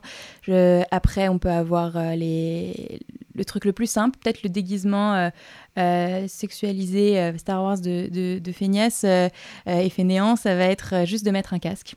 Donc euh, on choisit euh, Stormtrooper, Mandalorian, euh, Dark Vador évidemment. mais du coup c'est un peu dommage parce qu'on va pas jusqu'au bout de son jeu de rôle. on met juste le casque et, on, et on, se dessape plus ou moins en dessous. ça c'est ce que je. Ouais, les gars, vous, pourriez faire l'armure aussi, franchement, la flemme quoi. je pense que c'est un message que tu passes à nos auditeurs, à nos auditrices, allez jusqu'au bout, quoi. Faites le costume en entier, qu'il se passe vraiment un truc, quoi. Vous pouvez pas juste vous permettre de mettre le casque, quand même fait les choses bien ici. C'est déjà pas mal de l'avoir, mais euh, ouais, c'est vrai, moi je trouve ça dommage de pas aller jusqu'au bout. Et c'est aussi, euh, alors, dans vos jeux de rôle, c'est un petit conseil, allez jusqu'au bout parce qu'il faut y croire. Déjà que c'est parfois pas évident de, euh, de, de, faire un jeu de rôle dans son couple, surtout si c'est la première fois. mais encore plus, c'est la même critique que je ferais aussi aux, aux, productions pornographiques, qu'elles soient professionnelles ou amateurs, où là, du coup, bah, parfois c'est juste des jeux de rôle dans un couple qui ont été filmés. c'est que, à force de vouloir trop vite aller dans la sexualité, trop vite aller dans, dans, bah l'action, quoi, euh, on, en oublie bah, le contexte. Si on, si on fait un porno autour du, terme de, du, thème de, de Star Wars, euh, autant encore une fois aller jusqu'au bout. Et, et c'est pas parce que euh, la sexualité, l'acte sexuel commence que qu'il faut tout enlever et, oublier que, que là, on est en train de, de, de, faire l'amour avec un Stormtrooper, quoi. Donc, parce que parfois, ils enlèvent le casque et puis ils gardent quand même le, le, le costume en dessous, mais très vite, euh, il n'y a plus rien. quoi. Donc, euh, et il n'y a pas forcément le bon décor qui va avec par manque de moyens. On n'est pas tous euh, Disney, quoi. Donc, donc voilà ce que, je pourrais, ce que je pourrais vous dire. Et, je pense que là, pour le coup, je peux vite fait comparer entre la vraie vie la vraie sexualité de chacun, si on s'amuse à aller là-dedans, et, et, la pornographie, c'est c'est quitte à utiliser Star Wars, autant bien le faire. voilà. Ok, eh ben, le message est passé. Mais alors, pourquoi, pourquoi Slave Leia, euh, Phobos? T'as as, une idée? Parce que ça fait des années quand même, on entend parler de ce truc-là. Ça fait des années que la pauvre Carrie Fisher, elle a dit qu'elle supportait pas ce costume et qu'on lui avait un peu imposé. Enfin, il y a énormément de, justement, si on parle de contexte, il y a plein de choses sur ce costume. Bah, après, on choisit pas ses enfin, on choisit pas ses fantasmes. Oui et non. Il y, a un imaginaire autour de ça. Effectivement, euh, je repense à cet épisode de Friends, euh, qui est donc l'épisode 1 de la saison 3, qui s'appelle The One with the Princess Leia Fantasy, où euh, Ross veut à tout prix que Rachel porte le costume de Princesse Leia parce que c'est voilà, c'est son fantasme ultime. et au final, elle finit par accepter, sauf que Ross hallucine et il voit sa mère à ce moment-là euh, dedans, donc ce qui est très étrange. Euh, mais du coup, c'est voilà le genre. C'est peut-être un hommage au côté incestueux de Star Wars. je, ne sais pas. mais en tout cas, c'est voilà, ça fait partie des, anecdotes euh, geeks qui font que bah ça reste effectivement ce fantasme qui est là, qui vient à l'esprit. Et je pense que comme Manon l'a déjà évoqué plus tôt, c'est un peu le combo de la princesse qui est qui est très droite, qui est couverte de la tête aux pieds avec sa grande robe et tout, que d'un coup euh, on la voit en bikini. En plus, il y a le côté euh, soumise, voilà, ouais, elle est en esclave à ce moment-là. Euh, et je pense que ben pour la plupart des mecs ont retenu ça quoi. Alors que effectivement on sait que Carrie Fisher, l'actrice, n'appréciait pas le fait d'être en bikini sur le tournage et que même pour le personnage c'est quand même un moment qui est très traumatisant pour elle et qu'elle finit par tuer Jabba en utilisant ses propres chaînes avant de retrouver une tenue tout à fait, enfin une, voilà, une tenue normale pour elle. Donc donc c'est vrai que c'est encore une fois c'est un petit peu, c'est presque dérangeant que ce qu'on retienne de, de Star Wars c'est ce moment où euh, elle est réduite en esclavage.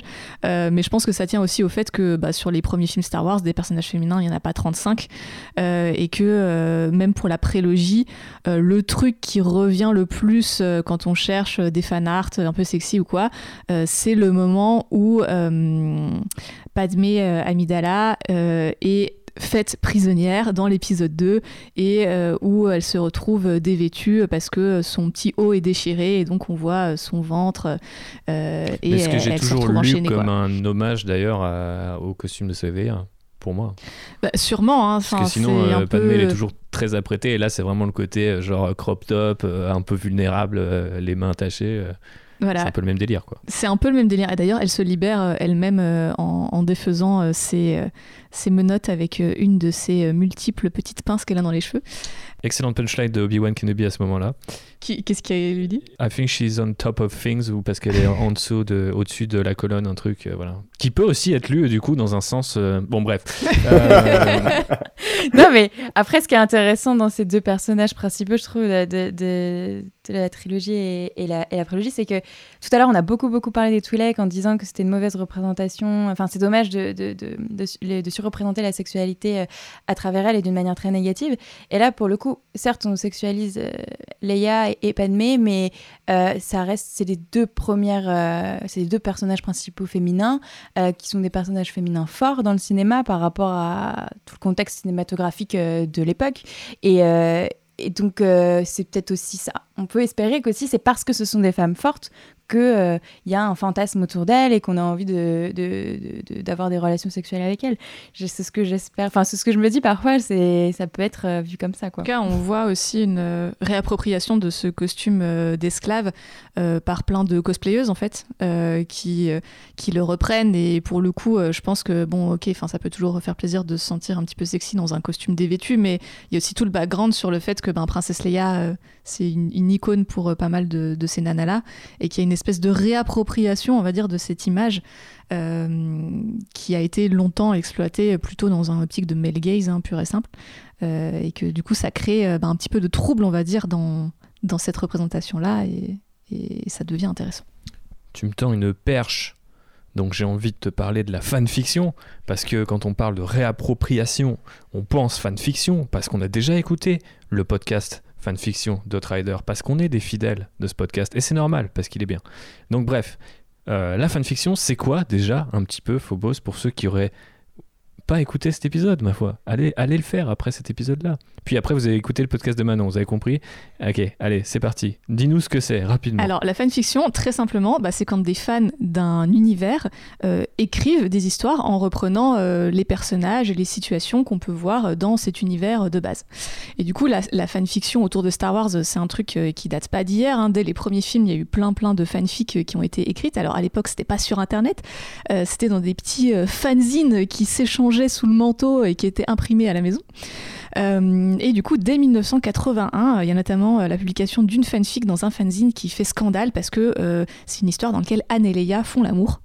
Et oh là là, attention, c'est scandaleux. Et Lucasfilm n'est pas du tout content.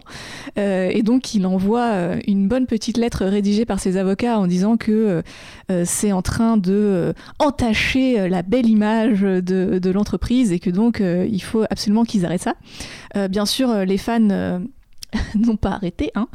Euh, mais ça, et ça a repris d'ailleurs en 2001, euh, puisque cette fois-ci sur Internet, euh, des fanfics mettant en scène Obi-Wan et Qui-Gon Jinn dans des situations plutôt olé olé. Ben, de nouveau, Lucasfilm a envoyé des petites lettres d'avocat, et puis après, devant la multiplication des fanfics qui atteignent plusieurs dizaines de milliers de textes, voire même plus aujourd'hui, ils ont un peu jeté l'éponge, et ils ont dit, bon, ok, allez-y, continuez, faites votre truc c'est pas grave. Euh, et donc aujourd'hui, c'est vrai que sur des plateformes type Archive of Our Own, on a ben ouais, littéralement des dizaines de milliers de, de textes de fanfic sur Star Wars. et j'ai fait un petit calcul, il y en a environ 20% qui sont classés comme étant explicites, c'est-à-dire ben, avec des scènes de sexe détaillées. et le, le, couple le plus populaire, bah tiens, est-ce que, est que vous pouvez le deviner d'après vous Lane, Manon? En ce moment, j'ai envie de dire Ray et Kylo. Exactement. c'est le couple, le couple number one, forcément. C'est le couple emblématique des derniers films. Et puis, comme tu disais, Manon, avec le beau Adam Driver dans le rôle de Kylo Ren, eh bien forcément, ça déchaîne les passions. Euh, et le truc euh, assez marrant, c'est que sur des sorties plus récentes, donc par exemple la série The Mandalorian, euh, c'est ce qu'on appelle le reader insert qui prend le devant. Et le reader insert, c'est simplement quand on, ne se cache plus derrière un personnage, mais c'est le lecteur qui est en fait au centre de la relation. Et la fanfiction est écrite avec des phrases du style euh, tu rentres dans telle pièce et, tu vois ça et il se passe ça. et donc c'est voilà le un lecteur. Peu comme un jeu de rôle finalement. C'est presque du ouais c'est du jeu de rôle mais lu et c'est donc le lecteur avec le Mandalorian forcément qui est incarné par ce beau Pedro Pascal sous son mystérieux casque de, de Mandalorian. Mais là, ils suivent les conseils de Manon parce qu'ils vont jusqu'au bout. Parce que tu rentres jamais chez toi et il y a le Mandalorien. T'es chez lui, enfin, t'es dans son vaisseau. C'est vrai que pour satisfaire Manon, euh, en général, il y a toujours, euh, toujours un petit peu de scénario autour. Il y a toujours euh, voilà, de la mise en contexte. Parfois, c'est des sagas épiques qui font des dizaines de chapitres avec bien sûr des scènes de cul, mais aussi pas mal de, scénarios, des scènes d'action. Il faut aller voir les, plein de personnages. Les, fanfictions érotiques, quoi, en gros, explicites. Exactement. Et je, enfin, vraiment, hein, si, si c'est votre truc, euh, allez voir. En tout cas, euh, il y en a un petit peu pour tous les goûts. Et pour le coup, il y a aussi beaucoup, beaucoup de, de fanfiction avec des relations euh, homosexuelles. Et qui sont bah, un petit peu les, grandes oubliées de, des films. et surtout, bah, c'est voilà, une manière d'explorer plein de choses. C'est souvent des femmes qui écrivent pour des femmes, donc c'est aussi un point de vue sur la sexualité qu'on n'a pas toujours l'habitude de voir dans les productions mainstream. et c'est souvent aussi une manière de gérer euh, pas mal de traumas. Donc voilà, on peut aussi aborder les questions de violence sexuelle, de PTSD, de relations plus ou moins consenties, mais, euh, mais toujours, euh, voilà, c'est, vu que c'est écrit par des meufs, et eh ben, on évite le male qu'on peut avoir par exemple dans les scènes de viol de Game of Thrones, pour ne citer qu'elle. et, et c'est vraiment plutôt, plutôt chouette. et vu que ce sont des œuvres qui sont un petit peu ben voilà, qui peuvent avoir ce genre, euh, ce rôle un petit peu, un petit peu doudou. Euh, pour l'anecdote, sachez que le record de pages vues a été battu donc sur ce site Archive of Our Own la semaine dernière, dimanche dernier, si je ne me trompe pas. avec la pandémie, forcément, tout le monde est chez soi en train de lire ces petites fanfics un peu doudou et de s'imaginer de folles aventures érotiques dans des galaxies plus ou moins lointaines. mais voilà, je ne veux que vous recommander d'aller checker tout ça si vous êtes curieux. Et si vous voulez aller encore plus loin et que bah voilà, un nouveau confinement vous guette, vous pouvez aller dans le domaine des parodies porno Star Wars. Parce que oui, on va en reparler. Parce qu'en faisant des recherches, on s'est rendu compte qu'il y avait quand même beaucoup de choses à dire. Et il y a une anecdote assez croustillante, c'est que vous le savez, Star Wars a eu euh, en tant que saga, en tant qu'objet filmique, euh, une importance énorme pour euh, l'industrie hollywoodienne. Et il se trouve que c'est la même chose dans le porno. C'est-à-dire que Star Wars a pas mal aidé le porno à, une, à un moment où il était un petit peu en perte de vitesse et que sont arrivées les parodies porno. Et c'est euh, Star Wars l'une des premières qui a lancé un petit peu cette mode-là. Et euh, visiblement, euh, bah, ça a pas mal aidé cette industrie-là. Manon peut-être confirmera ou infirmera, mais ça touchait des gens en tout cas qui peut-être dans un premier temps n'auraient jamais mis les pieds dans des établissements, boutiques, cinéma ou même dans des sites porno. Mais là, puisqu'il y avait le côté univers, donc Star Wars, mais on pourrait en citer, d'autres parodies, et eh ben euh, d'un coup, ces gens s'intéressaient à cet aspect, à, bah, au porno de manière générale via cette euh, porte d'entrée il y avait même un côté un petit peu potache euh, en mode on va regarder entre potes une parodie porno parce que c'est Star Wars alors qu'on mettrait peut-être pas tous un film porno tous ensemble. Euh, donc euh, il y a eu un certain enthousiasme de la part de ce public-là, un nouveau public quelque part. Il y a même du coup eu la naissance par la suite de cuts alternatifs où les scènes porno elles-mêmes sont raccourcies ou voire enlevées. Donc on regarde vraiment pour le côté parodique. Ça devient un petit peu un moment potage parce que comme l'expliquait Manon, bah, voilà, tout le monde n'est pas Disney. Donc hein, les fonds verts, les costumes et les personnages ne sont peut-être pas aussi cool qu'ils le sont dans la version originale de Star Wars. Mais ça peut être marrant et assez euh, eh bien, euh, instructif. Je dois le dire, je dois l'avouer. Moi, j'ai fait quelques recherches pour ce, pour ce, pour ce podcast et euh, je dois dire qu'au fur et à mesure des années, eh bien, la parodie Star Wars, c'est un, c'est un genre à part entière parce que ça s'est vraiment spécialisé. Et comme tu disais tout à l'heure, Manon, la première parodie, elle date de 77 Star Babe. Donc, ça reprend le scénario d'un Nouvel Espoir. Et après, on a en 85, donc c'est juste après la trilogie originale, on a Sex Wars qui reprend tous les éléments classiques de Star Wars, y compris le générique avec les lettres jaunes, mais aussi l'inceste entre Luke et Leia qui est explicité et genre en mode c'est pas grave, c'est un film porno donc on peut le faire. Et euh, après, bon voilà, ça va, ça va se multiplier et euh, parfois aussi dénoncer.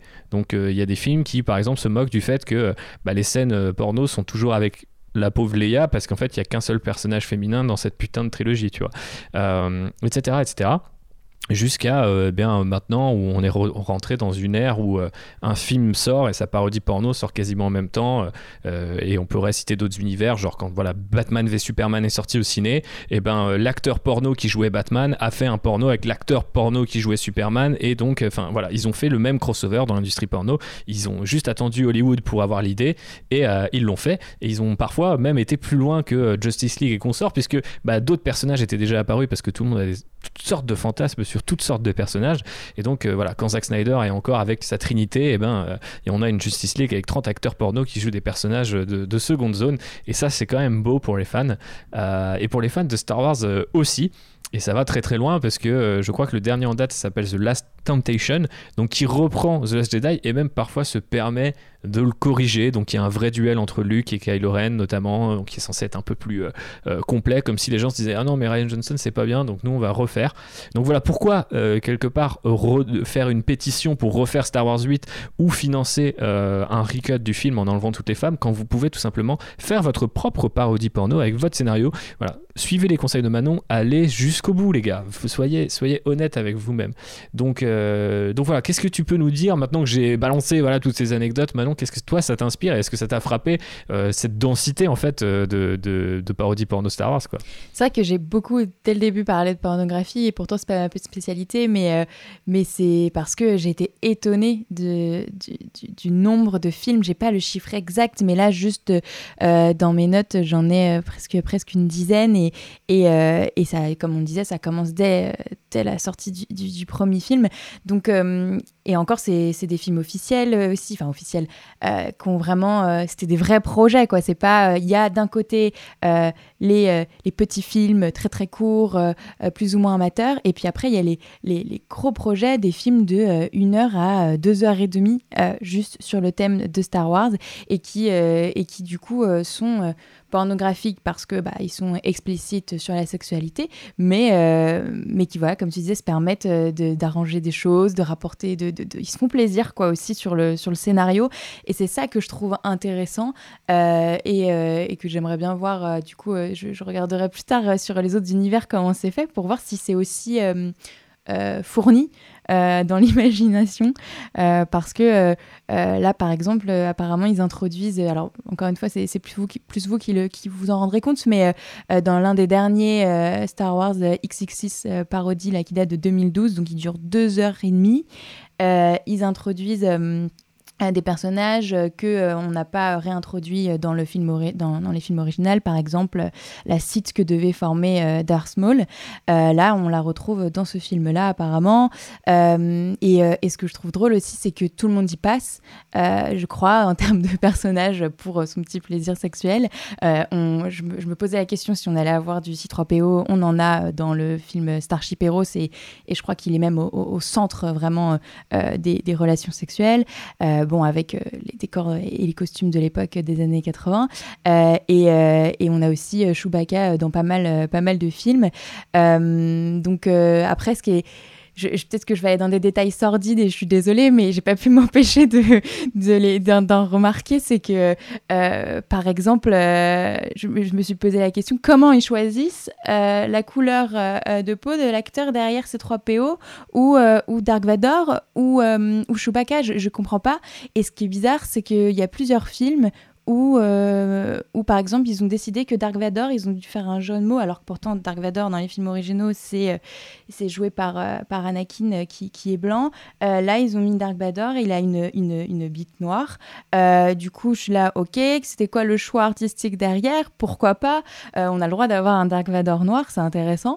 mais du coup pourquoi le proposer là? Enfin je me suis vraiment posé des questions bizarres comme ça en me disant mais, mais, mais qu'est-ce qu'ils cherchent à dire? Puisqu'ils ont l'air d'avoir fait pas mal de recherches cherche pour, euh, pour intégrer euh, de, de, nouvelles envies euh, scénaristiques. Quoi. Donc voilà ce que je peux vous en dire, c'est tellement fourni qu'il faut, il faut, il faudrait en faire une vraie, vraie analyse poussée. Quoi. Donc, Mais peut-être qu'on pourrait se retrouver, ou alors ça sera ton podcast à toi cette fois. On, se renvoie l'invitation pour, pour, pour, une analyse comparative des différents films. Ça se trouve, c'est un hommage à James Earl Jones, qui est la voix de Dark Vador et qui est noir, alors que les acteurs qui ont joué Dark Vador sont effectivement blancs. Mais sa voix est, du coup est doublée par un, acteur, un acteur noir. Qui sait? Ça se trouve, les mecs sont des super fans de Star Wars et ils se sont dit ah, c'est le meilleur hommage qu'on puisse faire. Euh, mais c'est vrai qu'il y a des questions comme ça. Enfin, moi, je sais dans les, dans les, dans les extraits, les trucs que j'ai trouvés, ou même, tu sais, les affiches, j'étais en mode, mais what? Enfin, Pourquoi il y a Ahsoka dans Star Wars 7 Enfin, tu sais, il y a des trucs comme ça. Et après, tu regardes, tu retrouves le scénar du film et les mecs trouvent une vraie justif, tu vois, en mode genre, bah non, c'était normal, fallait la prendre elle, tu vois.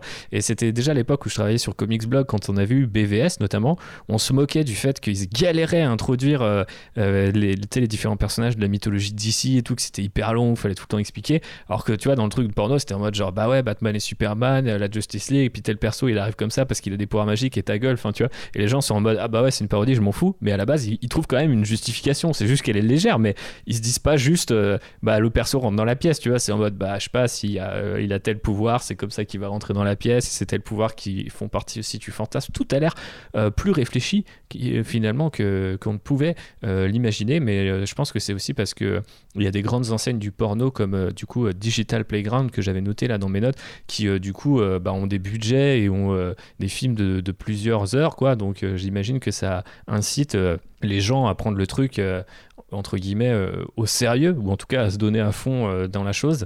Après, c'est vrai que l'histoire de, Star Wars et, des parodies porno, on pourrait pas résumer tout ça dans, ce podcast seul.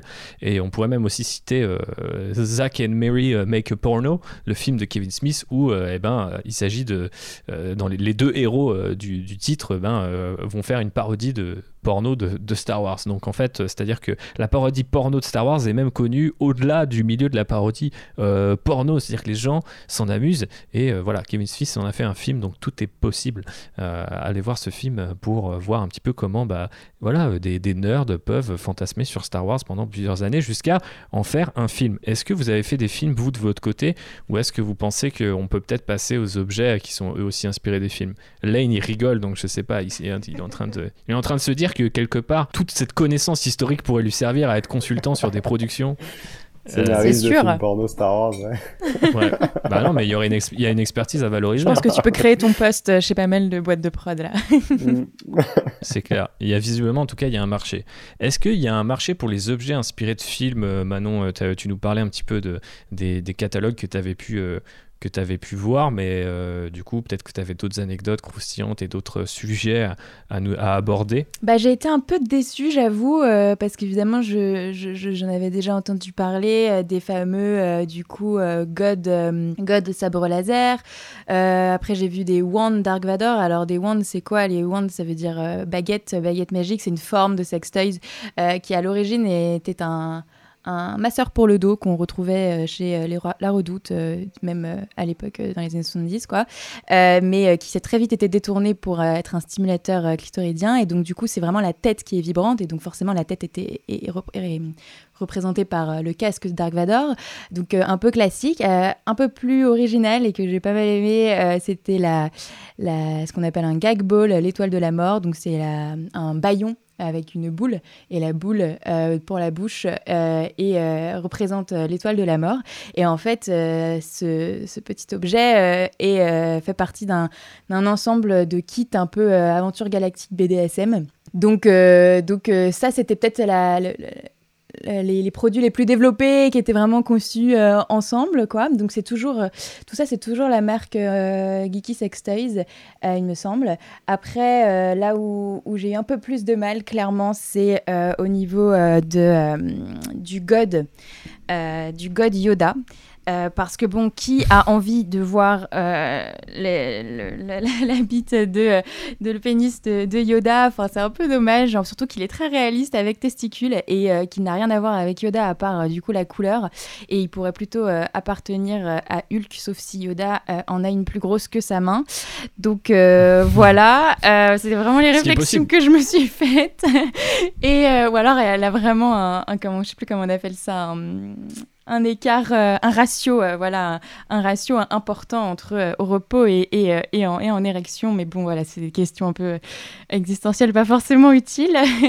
Ensuite, il y a C3PO butt plug. et là, C3PO, il est pas content, quoi. Il y a sa petite tête à peine en relief qui ressort. Alors, pour ceux qui ne savent pas, un plug, c'est un petit bijou qu'on s'insère euh, dans l'anus pour, euh, pour stimuler soit sa prostate, soit pour compresser un peu sa paroi vaginale pour, euh, pour avoir un peu plus de stimulation lors de la pénétration vaginale. Et, et, du coup, on, on voit C3PO qui, sort d'un, qui peut sortir d'un anus et et qui n'est pas qui n'a pas l'air tout joyeux mais l'objet est très beau. Il est tout doré comme C3PO voilà il y, a quand même, il y a quand même cette, ce passif qui, qui ferait de C3PO un personnage gay, donc c'est pas, pas innocent de le mettre euh, sur ce type de C'est vrai, j'avais pas pensé à ça en effet. Après, le plug n'est pas, euh, en tout cas dans ce, la forme de plug que j'ai vu, c'était pas, pas un, voilà, c'était pas un stimulateur prostatique, donc pour moi, c'était pas euh, penser que pour euh, une pratique homosexuelle euh, euh, entre hommes, enfin avec prostate. donc c'est vrai que j'ai pas fait ce lien, ouais. Mais en effet, peut-être, ouais, parce que peut-être que voilà, les gens, comme dans les parodies porno, se disent tel perso. mais même ce que tu dis sur Yoda est super marrant parce que je pense qu'il y a presque un côté euh, là aussi parodique, je sais pas si c'est le terme, mais tu te dis bah ouais bah du coup euh, je vais prendre le plus petit personnage que je peux trouver avec la plus grosse bite possible, ce qui est euh, ce qui est très étrange comme comme réflexion, mais amusante. En tout cas d'après le sourire de Lane, c'est amusant. ouais. Et j'ai fini, il m'en reste plus beaucoup, vous inquiétez pas. Il y a le, non, il y a le, au contraire. Il y a le fouet. On prend des notes. il y a le fouet sabre laser. Il a pas l'air incroyable parce que parce que je sais pas les lanières forêt j'en ai pas trouvé d'autres, mais les lanières n'ont pas, ont l'air très souples, donc je pense que c'est plus un ça faisait plus accessoire euh, euh, parodique, euh, peut-être de déguisement que, que vrai fouet dans un cadre relation sexuelle, enfin BDSM, mais à tenter. Et alors, et là je suis désolée, j'ai oublié de chercher ce matin. Il y, y a quand même un masturbateur hand, hand, désolé pour mon accent, solo, donc euh, pour Han Solo. Euh, et euh, il est représenté par donc une sorte de fourreau pour faire un masturbateur, donc ce qu'on appelle aussi communément une chatte de poche par euh, le moment où Han Solo et euh, j'ai pas le terme technique euh, Star Wars, je suis désolée, il est pas congelé, il est il est dans la carbonite. La carbonite, voilà. et donc ah nice. Voilà, donc là je me suis dit ah c'est peut-être un peu plus recherché, c'est peut-être un peu plus original, même si l'objet m'inspirait pas confiance pour une, pour pour un masturbateur, mais au moins l'idée de design était originale.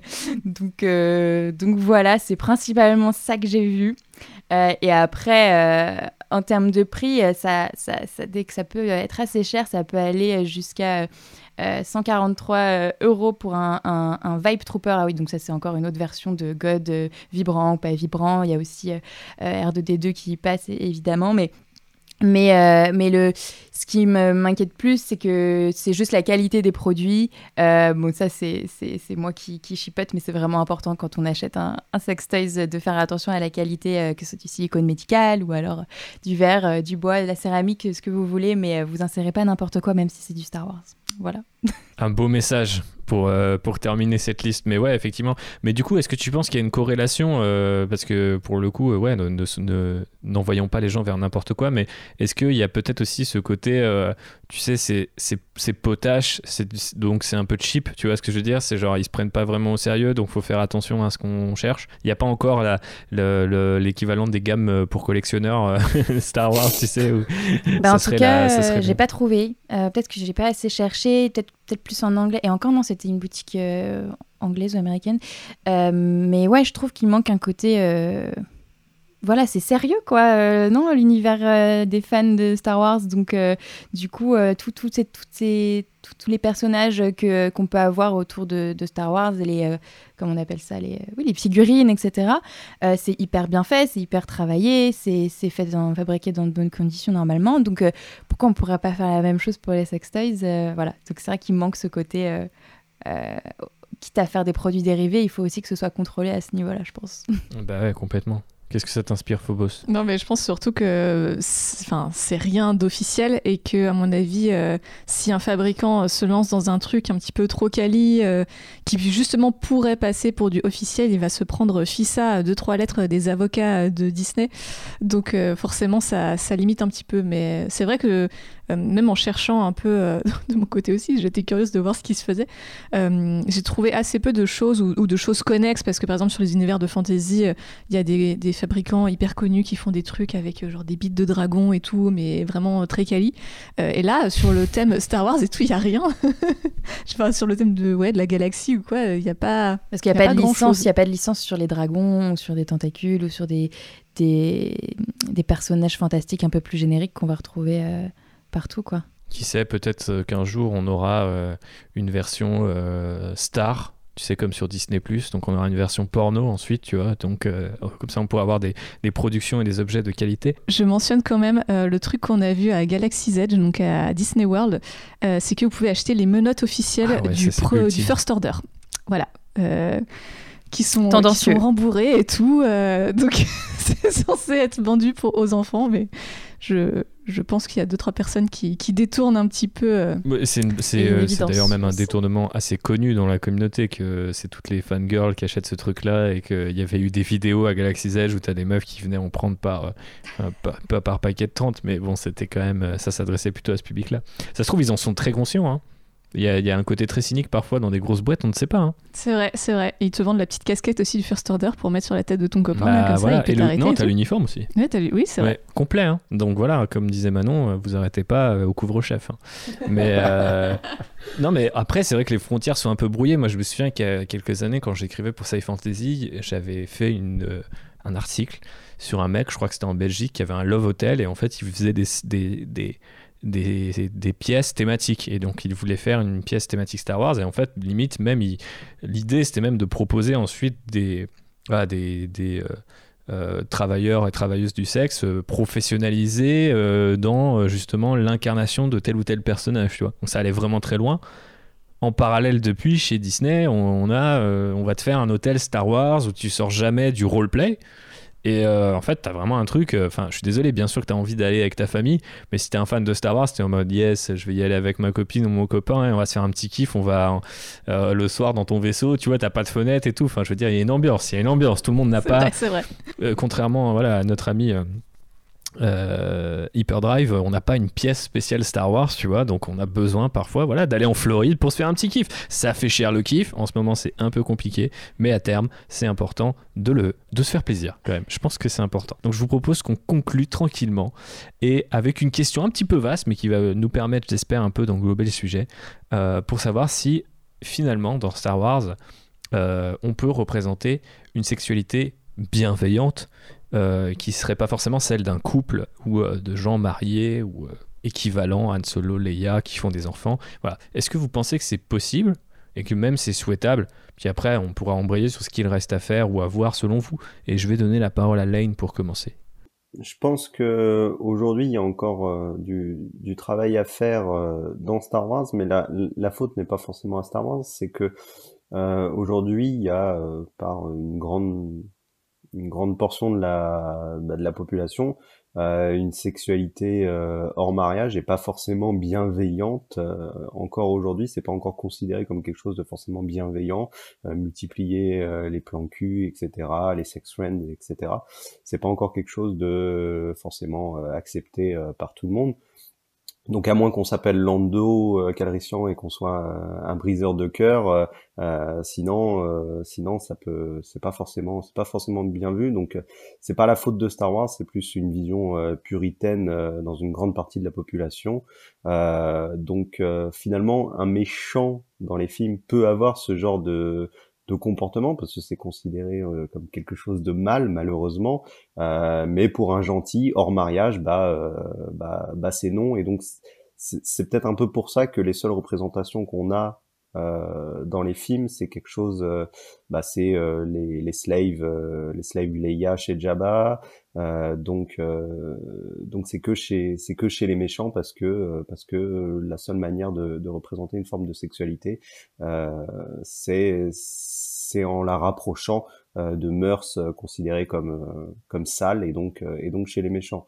Donc oui, il y a, du travail à faire pour montrer que la sexualité bienveillante, ça existe dans plein de types de sexualité, comme bah, comme Manon doit en parler très souvent dans, son podcast. mais bah, Star Wars, comme tout à chacun, doit, doit faire sa part et, montrer que, que, tout ça est, est, possible et et qu'un personnage gentil n'est pas forcément asexué.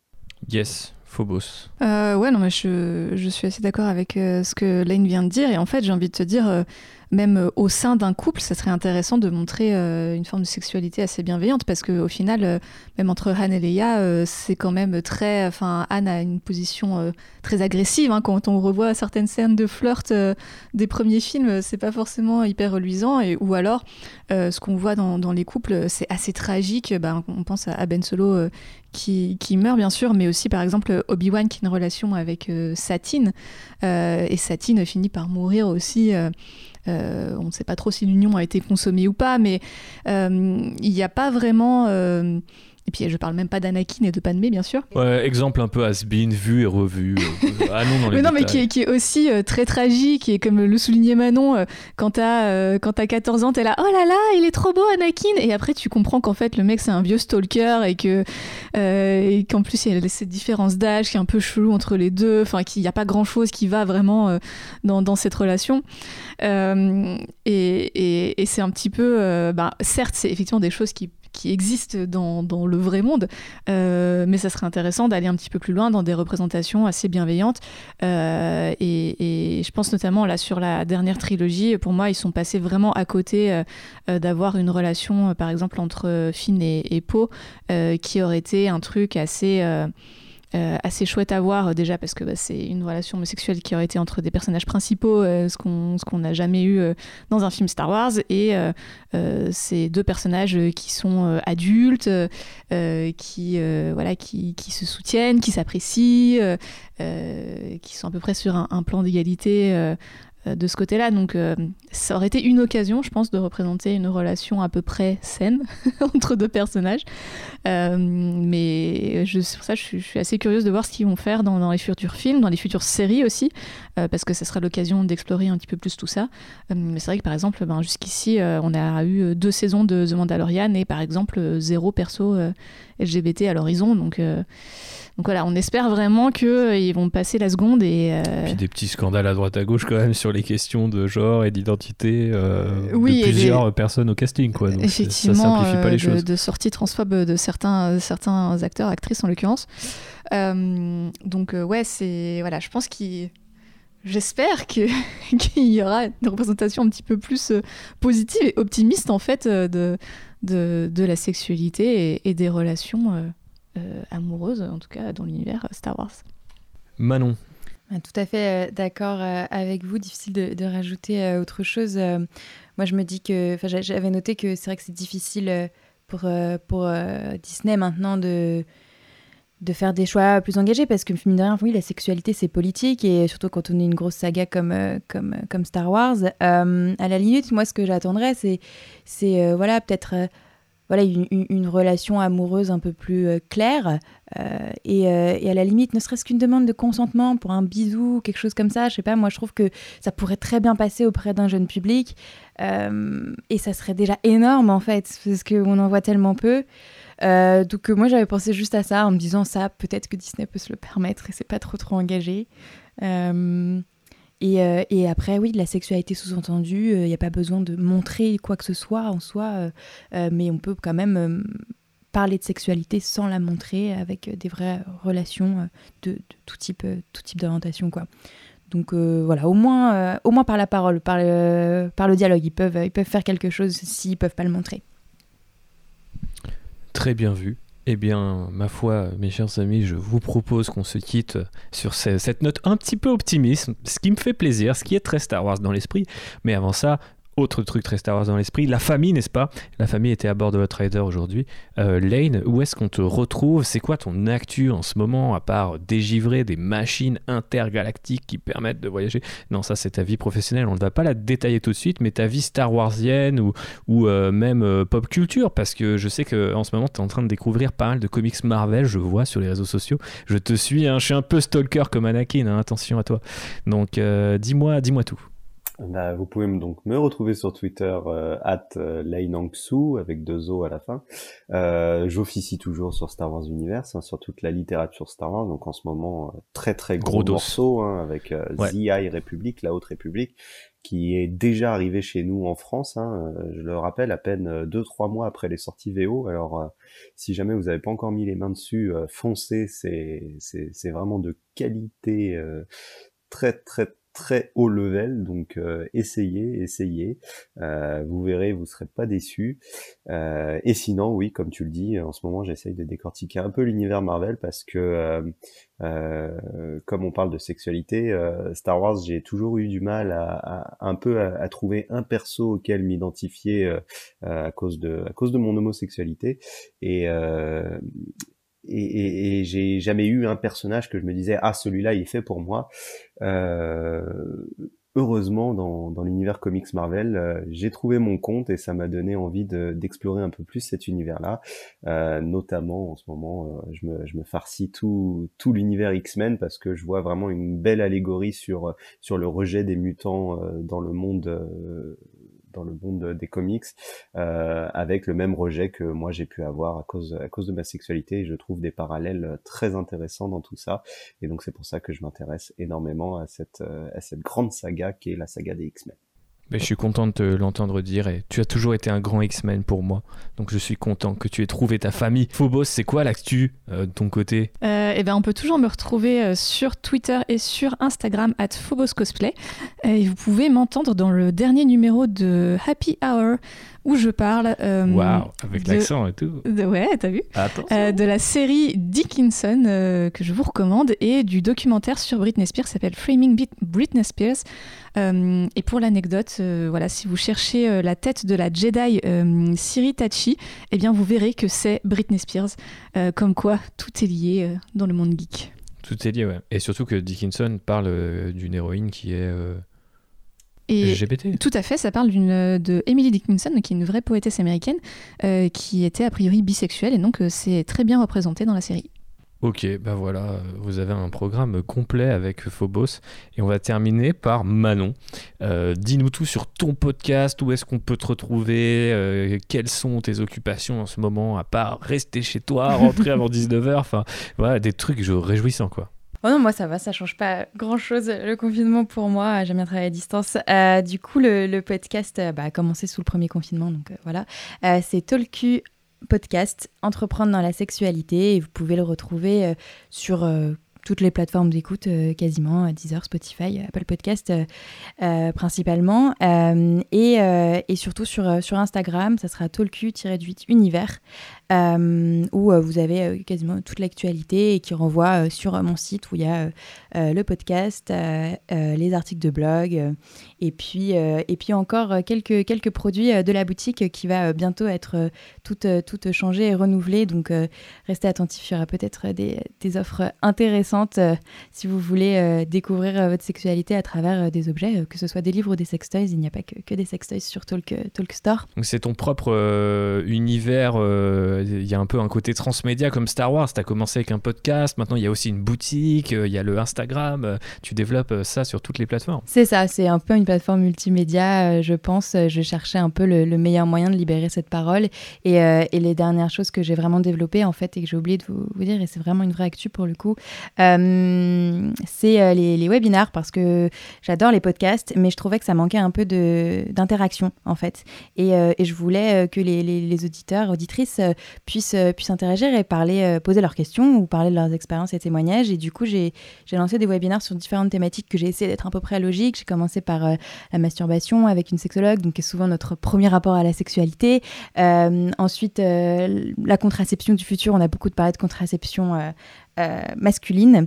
Euh, et, et là, dernièrement, c'était sur le slow sex. Et le prochain, alors un peu, pas à l'opposé, mais différent du slow sex, sur une pratique du BDSM qui est le shibari, donc l'art d'attacher à la japonaise, peut-être son approche la plus artistique. Et, pour ça, je fais intervenir à chaque fois des experts sur le sujet. Donc là, c'est deux personnes qui ont monté l'école des cordes à Paris. et, ben, ça permet de, démystifier un peu ces sujets, d'en parler sérieusement et, de voir que c'est euh, accessible à peu près euh, euh, à tout le monde, mais qu'il ne faut pas aller n'importe comment. Donc, et de voilà, libérer la parole sur la sexualité sur plein de sujets différents. Donc voilà. Eh ben, merci pour tout ça, merci pour les travaux, merci pour essayer voilà, justement de libérer la parole. C'est un peu ce qu'on a voulu faire aussi dans ce podcast. Vous l'avez compris, enfin en tout cas je l'espère, hein. l'idée n'était pas de, non plus de, de dire ah, les parodies Star c'est trop marrant et sexualité, moi aussi je fais le sexe et, ne pas en parler. Donc voilà, j'espère que vous avez vu qu'on a essayé d'en parler, de, de, de, nous mettre un petit peu à nu. Euh, voilà, quel est notre rapport avec la sexualité et Star Wars? Parce que bah, c'est deux choses euh, qui font partie euh, de nos vies, car nous sommes des êtres humains comme comme vous autres, chers auditeurs et chères auditrices. Donc j'espère que ce podcast vous aura plu. Si c'est le cas, eh ben, n'hésitez pas à lui mettre euh, un max d'étoiles sur Apple Podcast, à nous partager sur les réseaux sociaux parce que c'est ça qui fait beaucoup euh, dans euh, la diffusion au plus large public de cet épisode. Et puis, bah, bien sûr, on vous retrouve très rapidement pour un nouvel opus de l'Outrider. Alors il y a deux trois trucs en préparation et notamment sur la Haute République puisque c'est un gros dossier comme le suggérait Lane. Et je pense hein, sans m'avancer qu'on retrouvera Lane pour euh, discuter de tout ça parce qu'il le fait déjà avec la distinguée concurrence euh, euh, de Faucon Millennial qu'on salue. Donc autant effectivement utiliser notre historien à qui d'ailleurs on, Hein, on, rappelle que tu, devrais vraiment essayer de, te mettre en consultant sur plusieurs prods parce que je pense qu'il y a un petit bifton à prendre. Voilà. Euh, en attendant, ce podcast était gratuit, donc voilà, vous pouvez euh, le payer en faisant des petits, euh, voilà, un petit RT, un petit like, un petit truc comme ça, ça aide. N'oubliez pas d'aller suivre Lane, Phobos et Manon. Et d'ici le prochain épisode, je vous embrasse et que la force soit avec vous. Ciao. Ciao.